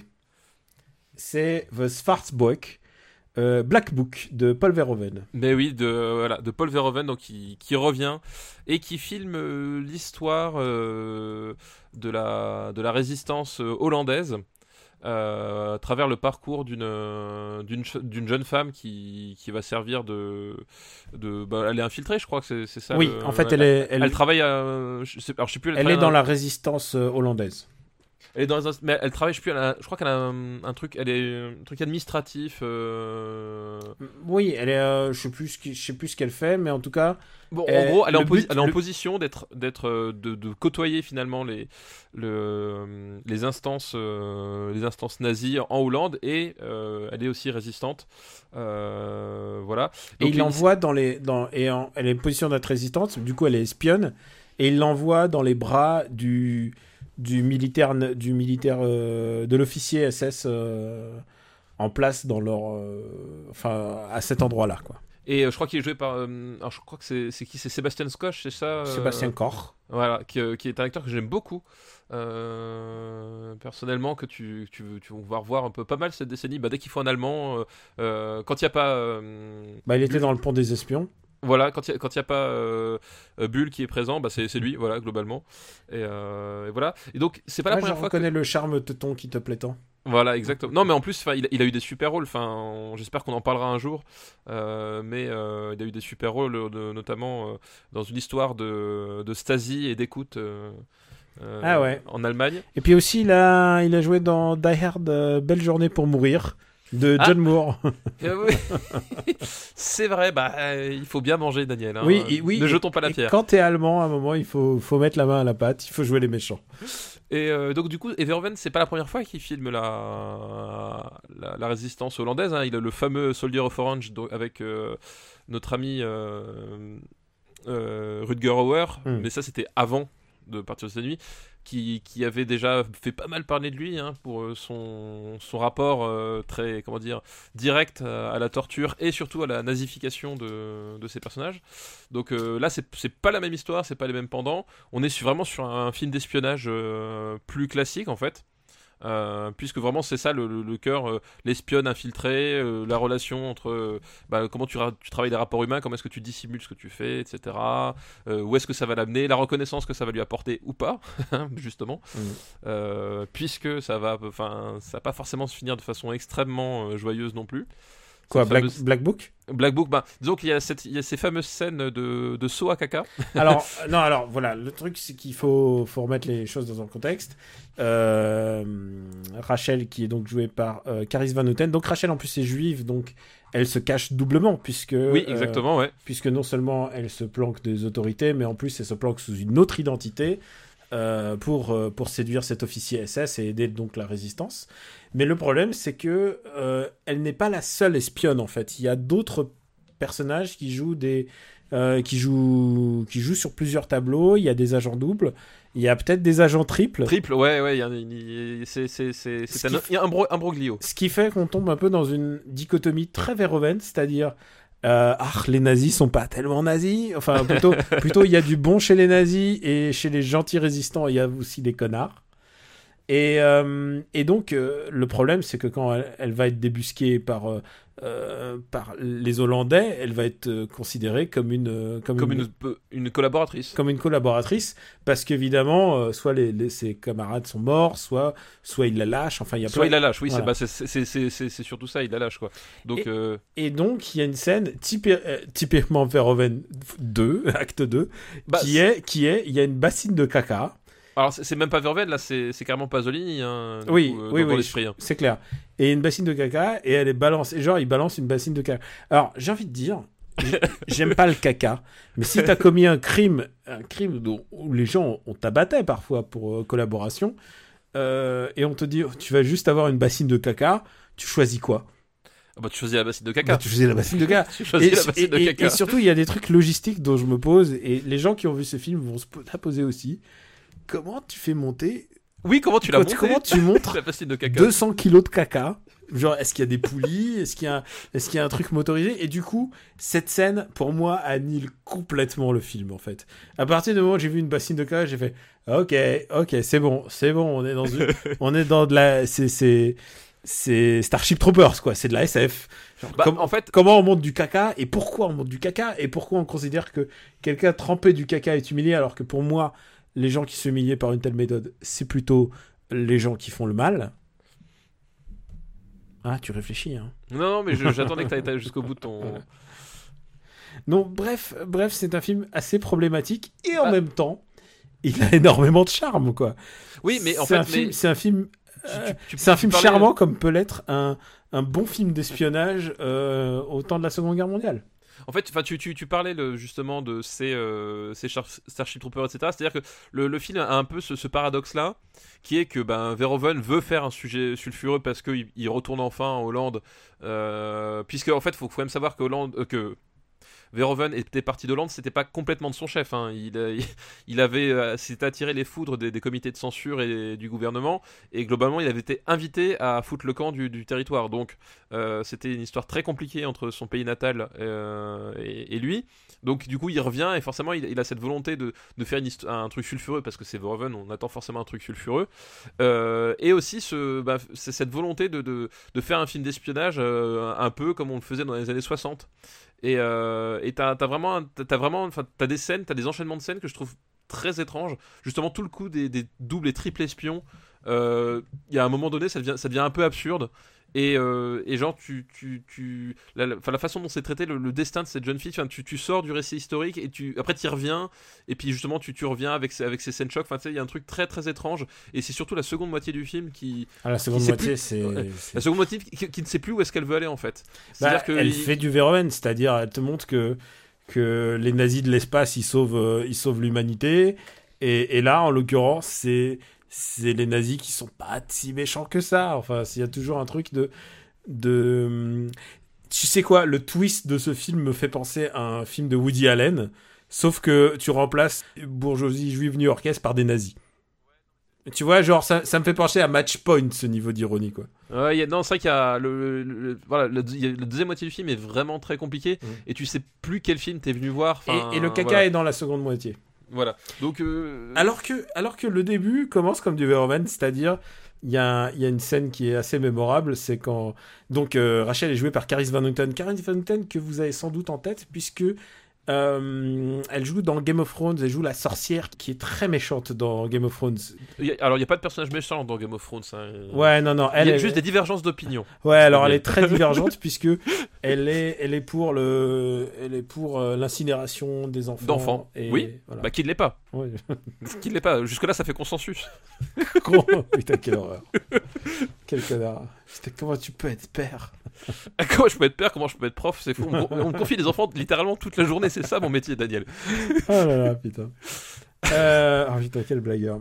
Et donc, oui, il y a cette scène où elle, euh, elle se teint le. Elle se teint le. hum, Le minou Le minou. Elle se teint le Voilà. minou en. Genre, jambes écartées. euh, genre, il y a vraiment. C'est de la. Genre, genre t'avais besoin. genre. euh, Pour se faire passer pour une blonde. C'est vraiment. C'est de la pure provoque Verhoeven. Et, euh, et ça ajoute un peu au, à, ce, film un peu. euh, hors norme, quoi. C'est un film très hors norme de, la part de Verhoeven, je trouve. Ouais, ouais, c'est. Bah, c'est.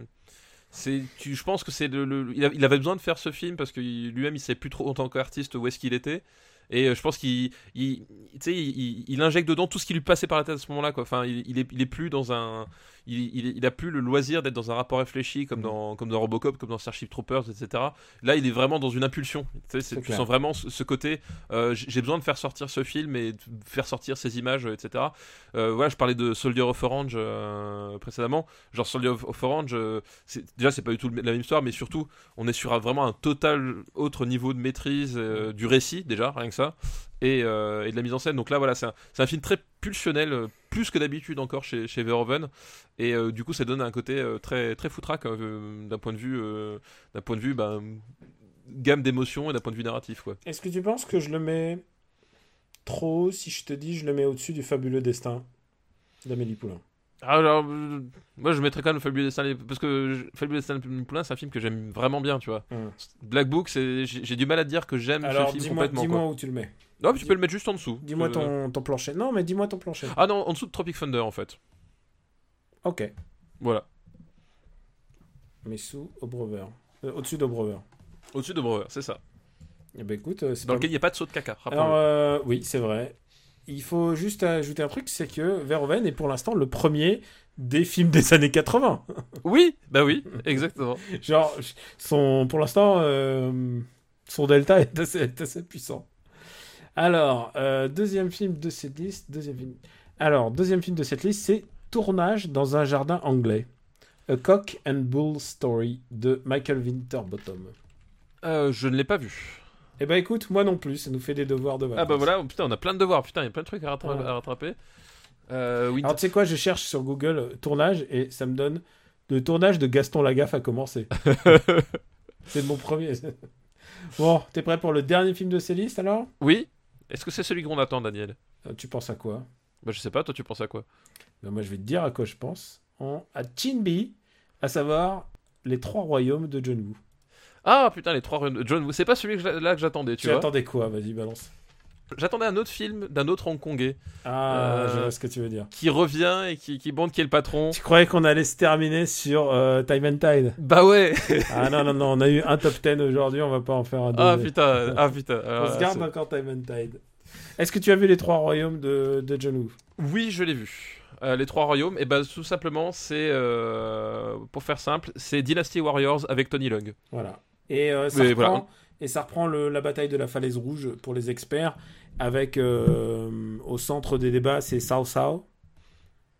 Et euh, Ouais, le. euh, voilà le, le méchant. Enfin, le méchant. Mais il n'y a pas de vraiment de méchant. Oui, bah c'est Ouais. l'histoire compliquée de, de l'union de la Chine, en fait. Voilà. De l'union de la Chine euh, à partir des trois royaumes avec les, les chefs de guerre. Donc, comme dit, si vous avez joué à Dynasty- Warriors, vous les connaissez bien tous, normalement. Avec le... Vous connaissez toute leur palette de coups, il faut matraquer le bouton carré. Euh, voilà, c'est tout. Ils sont tous là. Et là, Et, euh, et là mec, euh, c'est 1h48 en version occidentale. Oui, dis, mais c'est 3 heures et des brouettes en. et c'est Ou 200 5 heures, non Je sais plus. 288 minutes en Chine. C'est ça. Ouais, Parce qu'en Chine, genre- you can't get enough of Chinese, of Chinese generals. Exactement. Donc, et donc Tony, avec. Dans, Tony Young dans le rôle de Zhou Yu. Euh, Takeshi, euh, Takeshi Kaneshiro Kenshiro, ouais. euh, dans le rôle de Shu Liang. Et euh, et il y a Liu Bei aussi, faut pas oublier le, le Ah, mais ah Liu bah oui, Bei. putain, c'est vrai, il y a Yubei, avec- exact. Ouais. Exact, Donc exact. le, le conseiller de, de. Il y a du beau monde. Non, Euh. et, et ça se castagne aussi. Hein.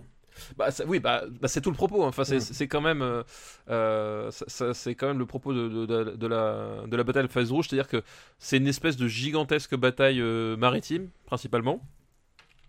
Puisque tu as, ces fameuses t'as ces fameux plans complètement complètement délirants euh, où tu vois des, des- des- des centaines de bateaux à perte de vue puis euh, ils rentrent tous dans une espèce de grande bataille C'est le début de l'image de synthèse euh, mastoc en chinoise. Euh, Voilà. genre, genre vraiment, genre ils se sont dit, ouais, ils ont pu le faire avec Lord of the Rings, on va faire la même chose avec. Voilà, bah c'est vraiment ça.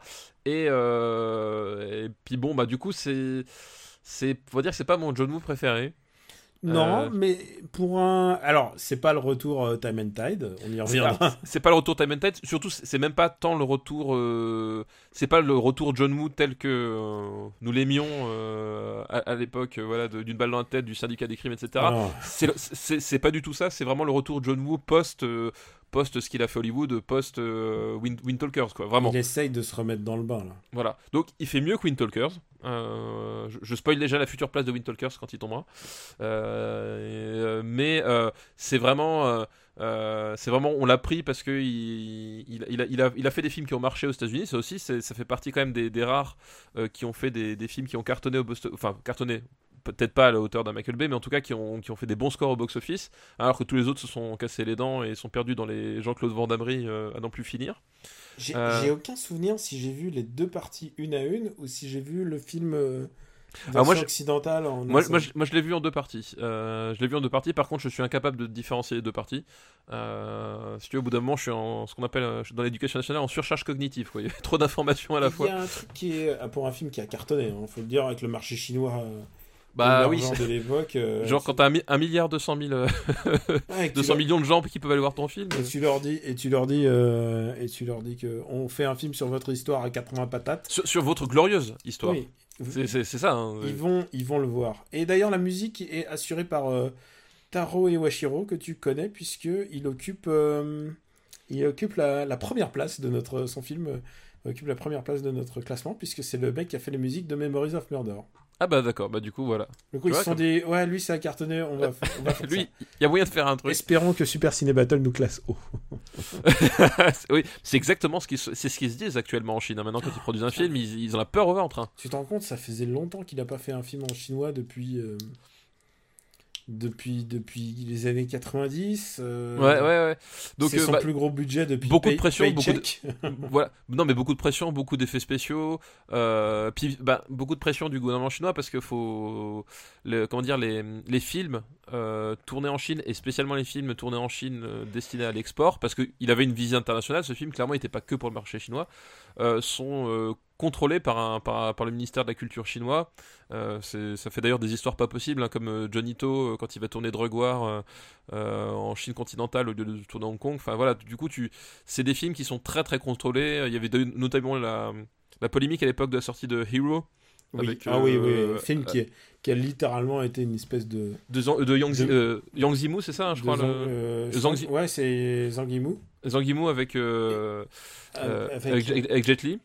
avec Jet Li, et, et qui était vraiment par contre une relecture euh, métaphorique de l'arrivée de, de la grande puissance de la Chine unifiée. et Voilà, donc De, de euh, la gloire de la Chine, quand tu le voyais, t'avais le malaise, quoi. Donc les, les, les, les- les films chinois à grand spectacle sont, sont quand même très très contrôlés par le, par le pouvoir en place. Donc euh, forcément tu te doutais que ça allait pas être un film extrêmement subversif. Mais, euh, mais, pour, voilà. mais pour eux, adapter cette histoire, c'est comme les Trois Mousquetaires pour nous. Sauf que les Trois Mousquetaires ont été adaptés en 3D par euh, Anderson. Donc c'est pas, Oui c'est ça.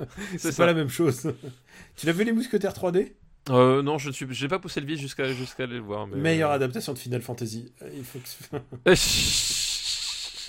Bon, revenons-en euh, à Redcliffe.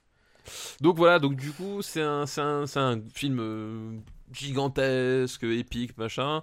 Mais du coup, ça fait un film qui est quand même assez laborieux.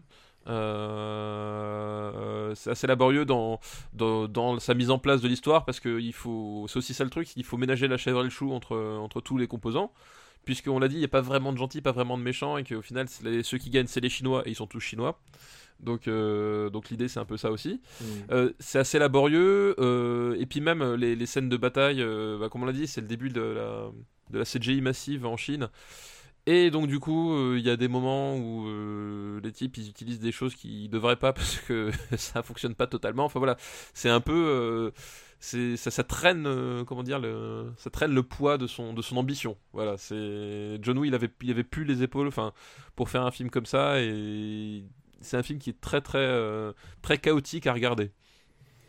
Où est-ce qu'on va le mettre? Où est-ce qu'on va le mettre, les trois royaumes euh, euh, Eh ben moi je le mettrais déjà je- il va sous le Seigneur des Anneaux les deux tours. Ah, c'est un film qui se rapproche un peu du Seigneur Anneaux, Ça, se, rapproche un peu mais euh, Non, alors, je préfère regarder Redcliffe que... Redcliffe que, que le Seigneur des Anneaux. hein. ah non pas moi je, je trouve qu'il y a plus de enfin les au, au moins je trouve que les, les, les- le Seigneur des Anneaux ce qui ce qui, ce qui- il y a des passages qui promettent qui réussissent plus qui promettent que que Redcliffe. Oh non, non, non, non, attends, il y a des mecs qui se battent avec des halbardes dans Redcliffe. Ouais mais ça, ça Stop, stop, Des mecs qui se battent avec des halbardes Des Chinois?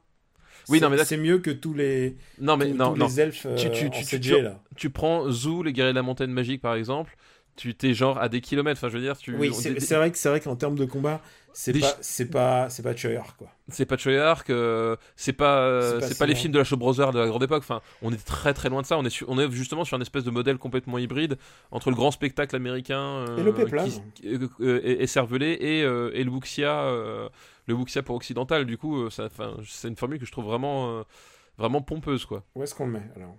Dis-moi ton-. Moi, je le mettrais sous Vengeance personnellement. au-dessus de V Vendetta? Hmm, je crois que je mettrais même sous V for, for Vendetta en fait. mais au-dessus des 11 commandements. Voilà. John. Woo, je pense pas qu'un jour il s'attendait à être euh, classé entre Michael Youn et, euh, et Nathalie Portman, tu vois. Je ne pense pas. Mais tu sais quoi? On a fini? Putain, on a fini. Bon alors avant que tu t'écroules, non. enfin, non. Ça va arriver d'un coup. Hein. Balance tout ta rego. Euh, bah écoute, la Rocco, ça va être une, sortie, euh, une sortie vidéo euh, qui va être là aux alentours de, la sortie de l'épisode, euh, qui est une surprise parce que c'est un film auquel je m'attendais vraiment pas grand chose et que j'ai finalement vraiment beaucoup aimé. C'est John Wick 2. Euh, donc le retour de John Wick. Comme c'est écrit dans le titre, comme sur le port-salut. Euh, donc c'est l'histoire, c'est globalement Keanu Reeves qui se lance dans un concours de, de headshot et de clé de bras. Et, et c'est voilà, c'est globalement tout. Et en fait, en gros, pour pour moi, la grande force, de... C'est Oui. pas du gunfight, c'est du c'est du gun fou. c'est du gun fou. voilà. C'est du gun fou. Et euh, la grande force de John Wick 2, c'est qu'il reprend la formule de John Wick 1. C'est- En fait, c'est le même film. Enfin, vraiment un peu de choses près, c'est le même film, sauf qu'il fait tout mieux.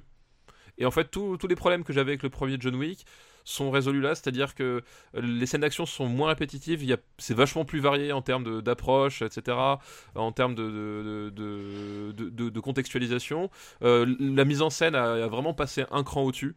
Aussi. Il y a, il y a des, il y a, il y a des séquences. Enfin, il y a des fois, je- on aurait cru du, on, cr- on croirait du Zemeckis tellement il y a des, tellement il y a des, des passages euh, vraiment, vraiment ma boule en termes d'idées visuelles et de réussite visuelle.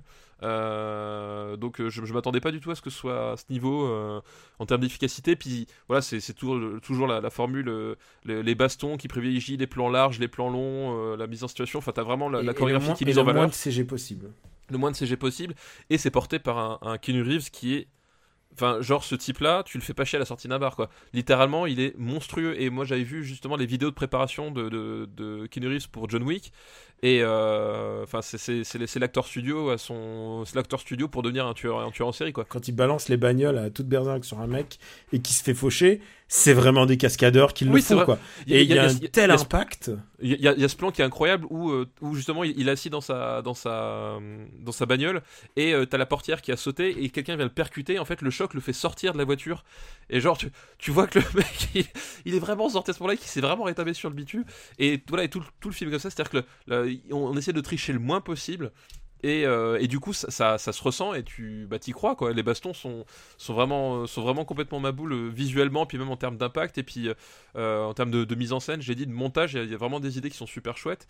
Et aussi, ils ont, ils ont tenté de l'humour. Il y a des gens qui n'ont pas du tout apprécié, mais moi, il y a des scènes qui sont complètement absurdes dans, dans John Wick 2 et que je trouve vraiment génial parce que c'est, elles, elles sont elles arrivent pile quand il faut et elles durent pas trop longtemps. Enfin, c'est et ça permet voilà de dire que finalement, euh, bon, ça, ça reste un espèce de, de, de, de, de- enfin, c'est un film à la commando. Enfin, c'est littéralement Mm. ça quoi. C'est, c'est vraiment le, le, vraiment- comman- le commando de, de Keanu Reeves. Il y a vraiment des trucs tellement drôles dans ce film.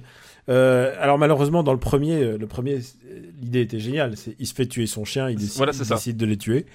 Euh, là, là, il y a, il y a plus de scénarios, donc Voilà, forcément, peu- c'est un peu moins, c'est un peu moins brut de décoffrage.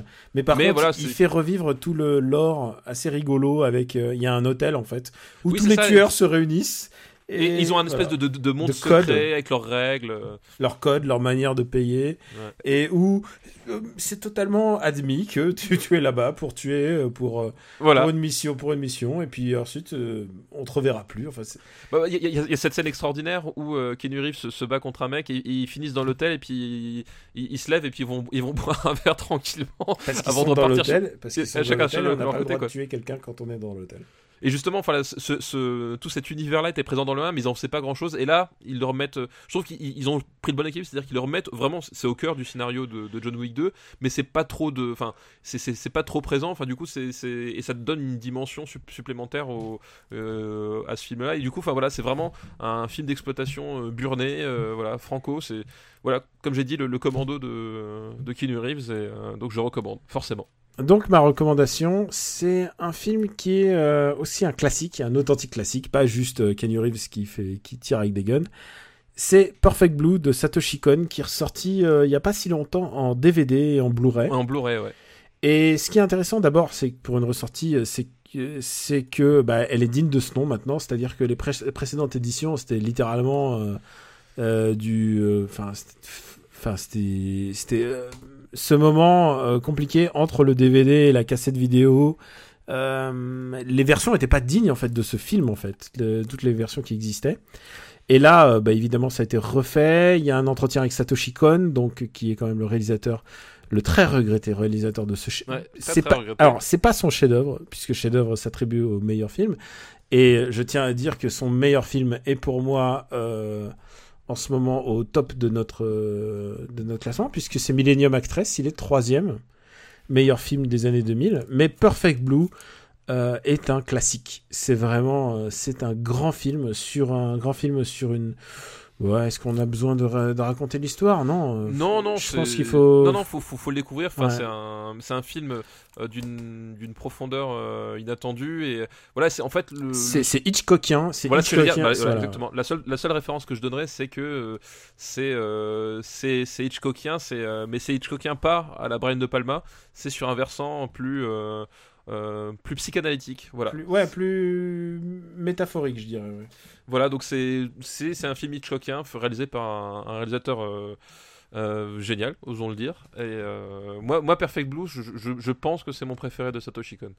Ah bah bon, voilà. Bon, donc donc donc c'est un film qui a potentiellement dans, le- dans le, le top 10 de. de Voilà, quand on en parlera, quand on en parlera des années 90, euh, il risque d'être assez haut. Assez bien classé. Donc voilà. Un peu plus haut que la ligne verte en tout cas, Perfect c'est une certitude. Est ressorti aux éditions Kazé. Bah, je crois qu'on a fini, mec. Mais oui, on a fait le Ça tour. est. Est-ce que tu, tu tiens le coup Ça y est? Ah oui, oui, très bien. Envoyez je vos fleurs et tout. Voilà, je, vois des étoiles jaunes, mais euh, et, et- et- et Et des, des- petits, des petits moutons roses, mais Des euh, petits sinon, oiseaux. tout va bien. Ah, je vais t'amener le, le, le petit chapeau Capcom là avec les petits oiseaux avec sur Ah oui. ressort, si tu veux. On vous remercie de votre fidélité et euh, tous vos mots gentils que vous nous envoyez à la fois sur notre compte Twitter, sur Facebook ou même que je reçois dans les mails euh, que vous adressez à Super Ciné Battle. Ça, nous fait, ça me fait très plaisir et j'ai l'impression que c'est un, c'est comme une correspondance que j'ai avec vous qui est secrète Voilà. puisque C'est épistolaire. puisque tu ne les lis pas. Et il faudrait que j'en fasse un bouquin. En, fait. Tout cas, quoi qu'il en soit, ça nous touche beaucoup et on vous remercie de fidélité. C'est quand même le 35e épisode et vous êtes de plus en plus nombreux à nous écouter. À nous écouter débattre de films aussi divers que, euh, bah, que Black Book, euh, Persepolis et, euh, et La Lost in La... mulet. La Grenade Mulet et Lost in La Mancha, quoi. Oui, et puis même on a, on, on a parlé, euh, on, a, on, on a parlé les autres fois de, de Moulin Rouge, de, de Is No Good. voilà. Oui, on est à l'abri d'aucun cinéma et comme vous avez pu voir, Le spectre est très large. Le spectre est large et là on a eu deux. Ça c'est c'est rare qu'on tombe sur un, mais là deux en plus, deux films que ni toi ni moi n'avons vus. Oui, bah voilà, bah c'est, c'est- ça, ça- ça va arriver, je pense. De, enfin, c'est, logique. Hein. Ah bah oui, euh, évidemment. Et encore, euh, il y a des, des- des listes où je me dis non, on n'aura jamais vu ça, mais, mais elles viendront, elles viendront peu tôt ou tard. Mais ça mais- nous fait des devoirs, hein, du coup. hein. Oui. Et merci encore pour euh, toutes vos listes. Cette semaine a été très très très abondante en niveau liste et je me suis autorisé à puiser dans les derniers mails qu'on m'a envoyés en fait. Euh, parce que euh, je trouvais ça intéressant de me replonger là-dedans. euh, enfin, plutôt de. Je trouvais ça intéressant en fait de, de prendre un peu genre ce qui passait exactement aujourd'hui ou dans les derniers jours dans, dans vos têtes et ce que vous avez décidé de nous adresser. Voilà, c'était des listes assez récentes en fait. Stéphane, dis-nous tout. Où peut-on te retrouver? Et ben sur, euh, sur Twitter, gkpluginbaby, sur euh, Sens Critique, Plugin Papa, euh, Détour de Gamecult, euh, un de ces quatre, et puis évidemment chez After Eight. sur After Eight, puisque le prochain épisode, on risque de parler de l'E3. Exactement. Peut-être on l'aura déjà diffusé d'ici la diffusion de cet Ouais, je, alors je sais plus, ouais, je sais plus le, le timing, mais oui, mais voilà, disons. Donc, euh, priorité à l'actu, priorité direct. Sans doute, la liste de l'E3 va, être, va passer devant, mais bon, on sait, on sait jamais. Voilà, on ne sait, on ne sait pas, peut-être euh, après, mais en tout cas, voilà, euh, si, peu importe si soit publié avant ou après, écoutez-le, c'est de la bonne cam. Et ben moi, vous pouvez me retrouver sur Camille Robotique sur Twitter. J'écris, je vais reprendre le, le chemin de l'écriture des articles réguliers, car j'ai enfin fini mon bouquin. Ah, En- enfin, cette biographie de René Manzor que le monde attendait. Voilà, c'est exactement ça. Ce bouquin consacré à Dragon Quest, je l'ai terminé. J'espère qu'il sera là à temps pour Japan Expo. Euh, j'ai- voilà, j'ai mis beaucoup de cœur et, et surtout, je me suis cassé la tête pour faire un bouquin qui soit pas linéaire et surtout pas, quand j'entends par linéaire, qui soit pas chiant en fait. Euh, qui parle d'à peu près tout et en même temps qui soit riche en anecdotes et qui soit pas relou.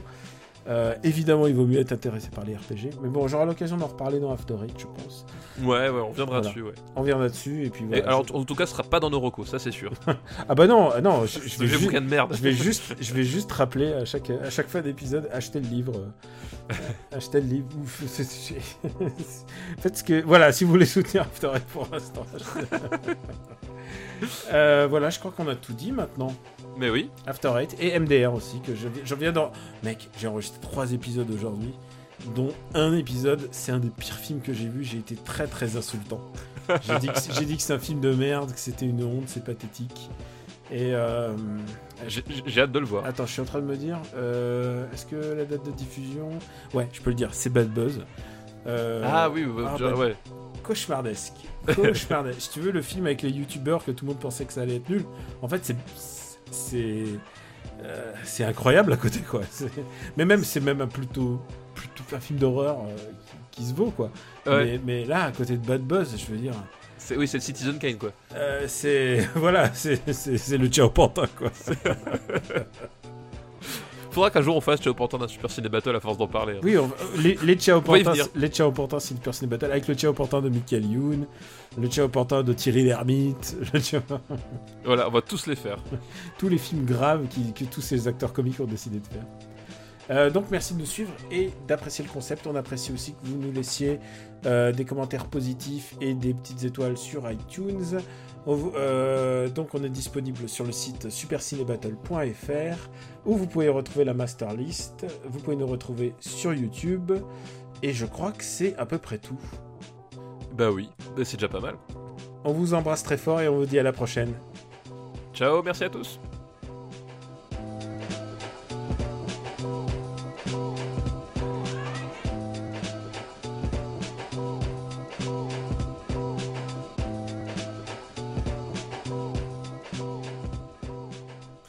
Les beaux gosses, du coup, hein, suite à la pression populaire, euh, j'ai regardé.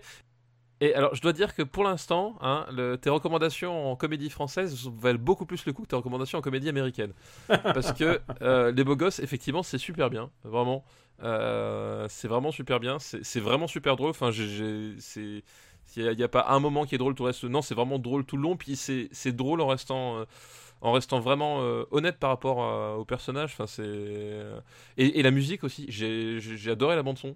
Elle était vraiment, c'était vraiment cool. C'était vraiment bien bien utilisé. Enfin voilà, vraiment très bon moment. Euh, des moments d'adolescence qu'on a tous un peu connus, euh, pas tous à la fois, j'imagine. Et pas exactement tout ça. Voilà. Genre la branlette dans la chaussette, je ne sais pas, je sais pas d'où ça sort.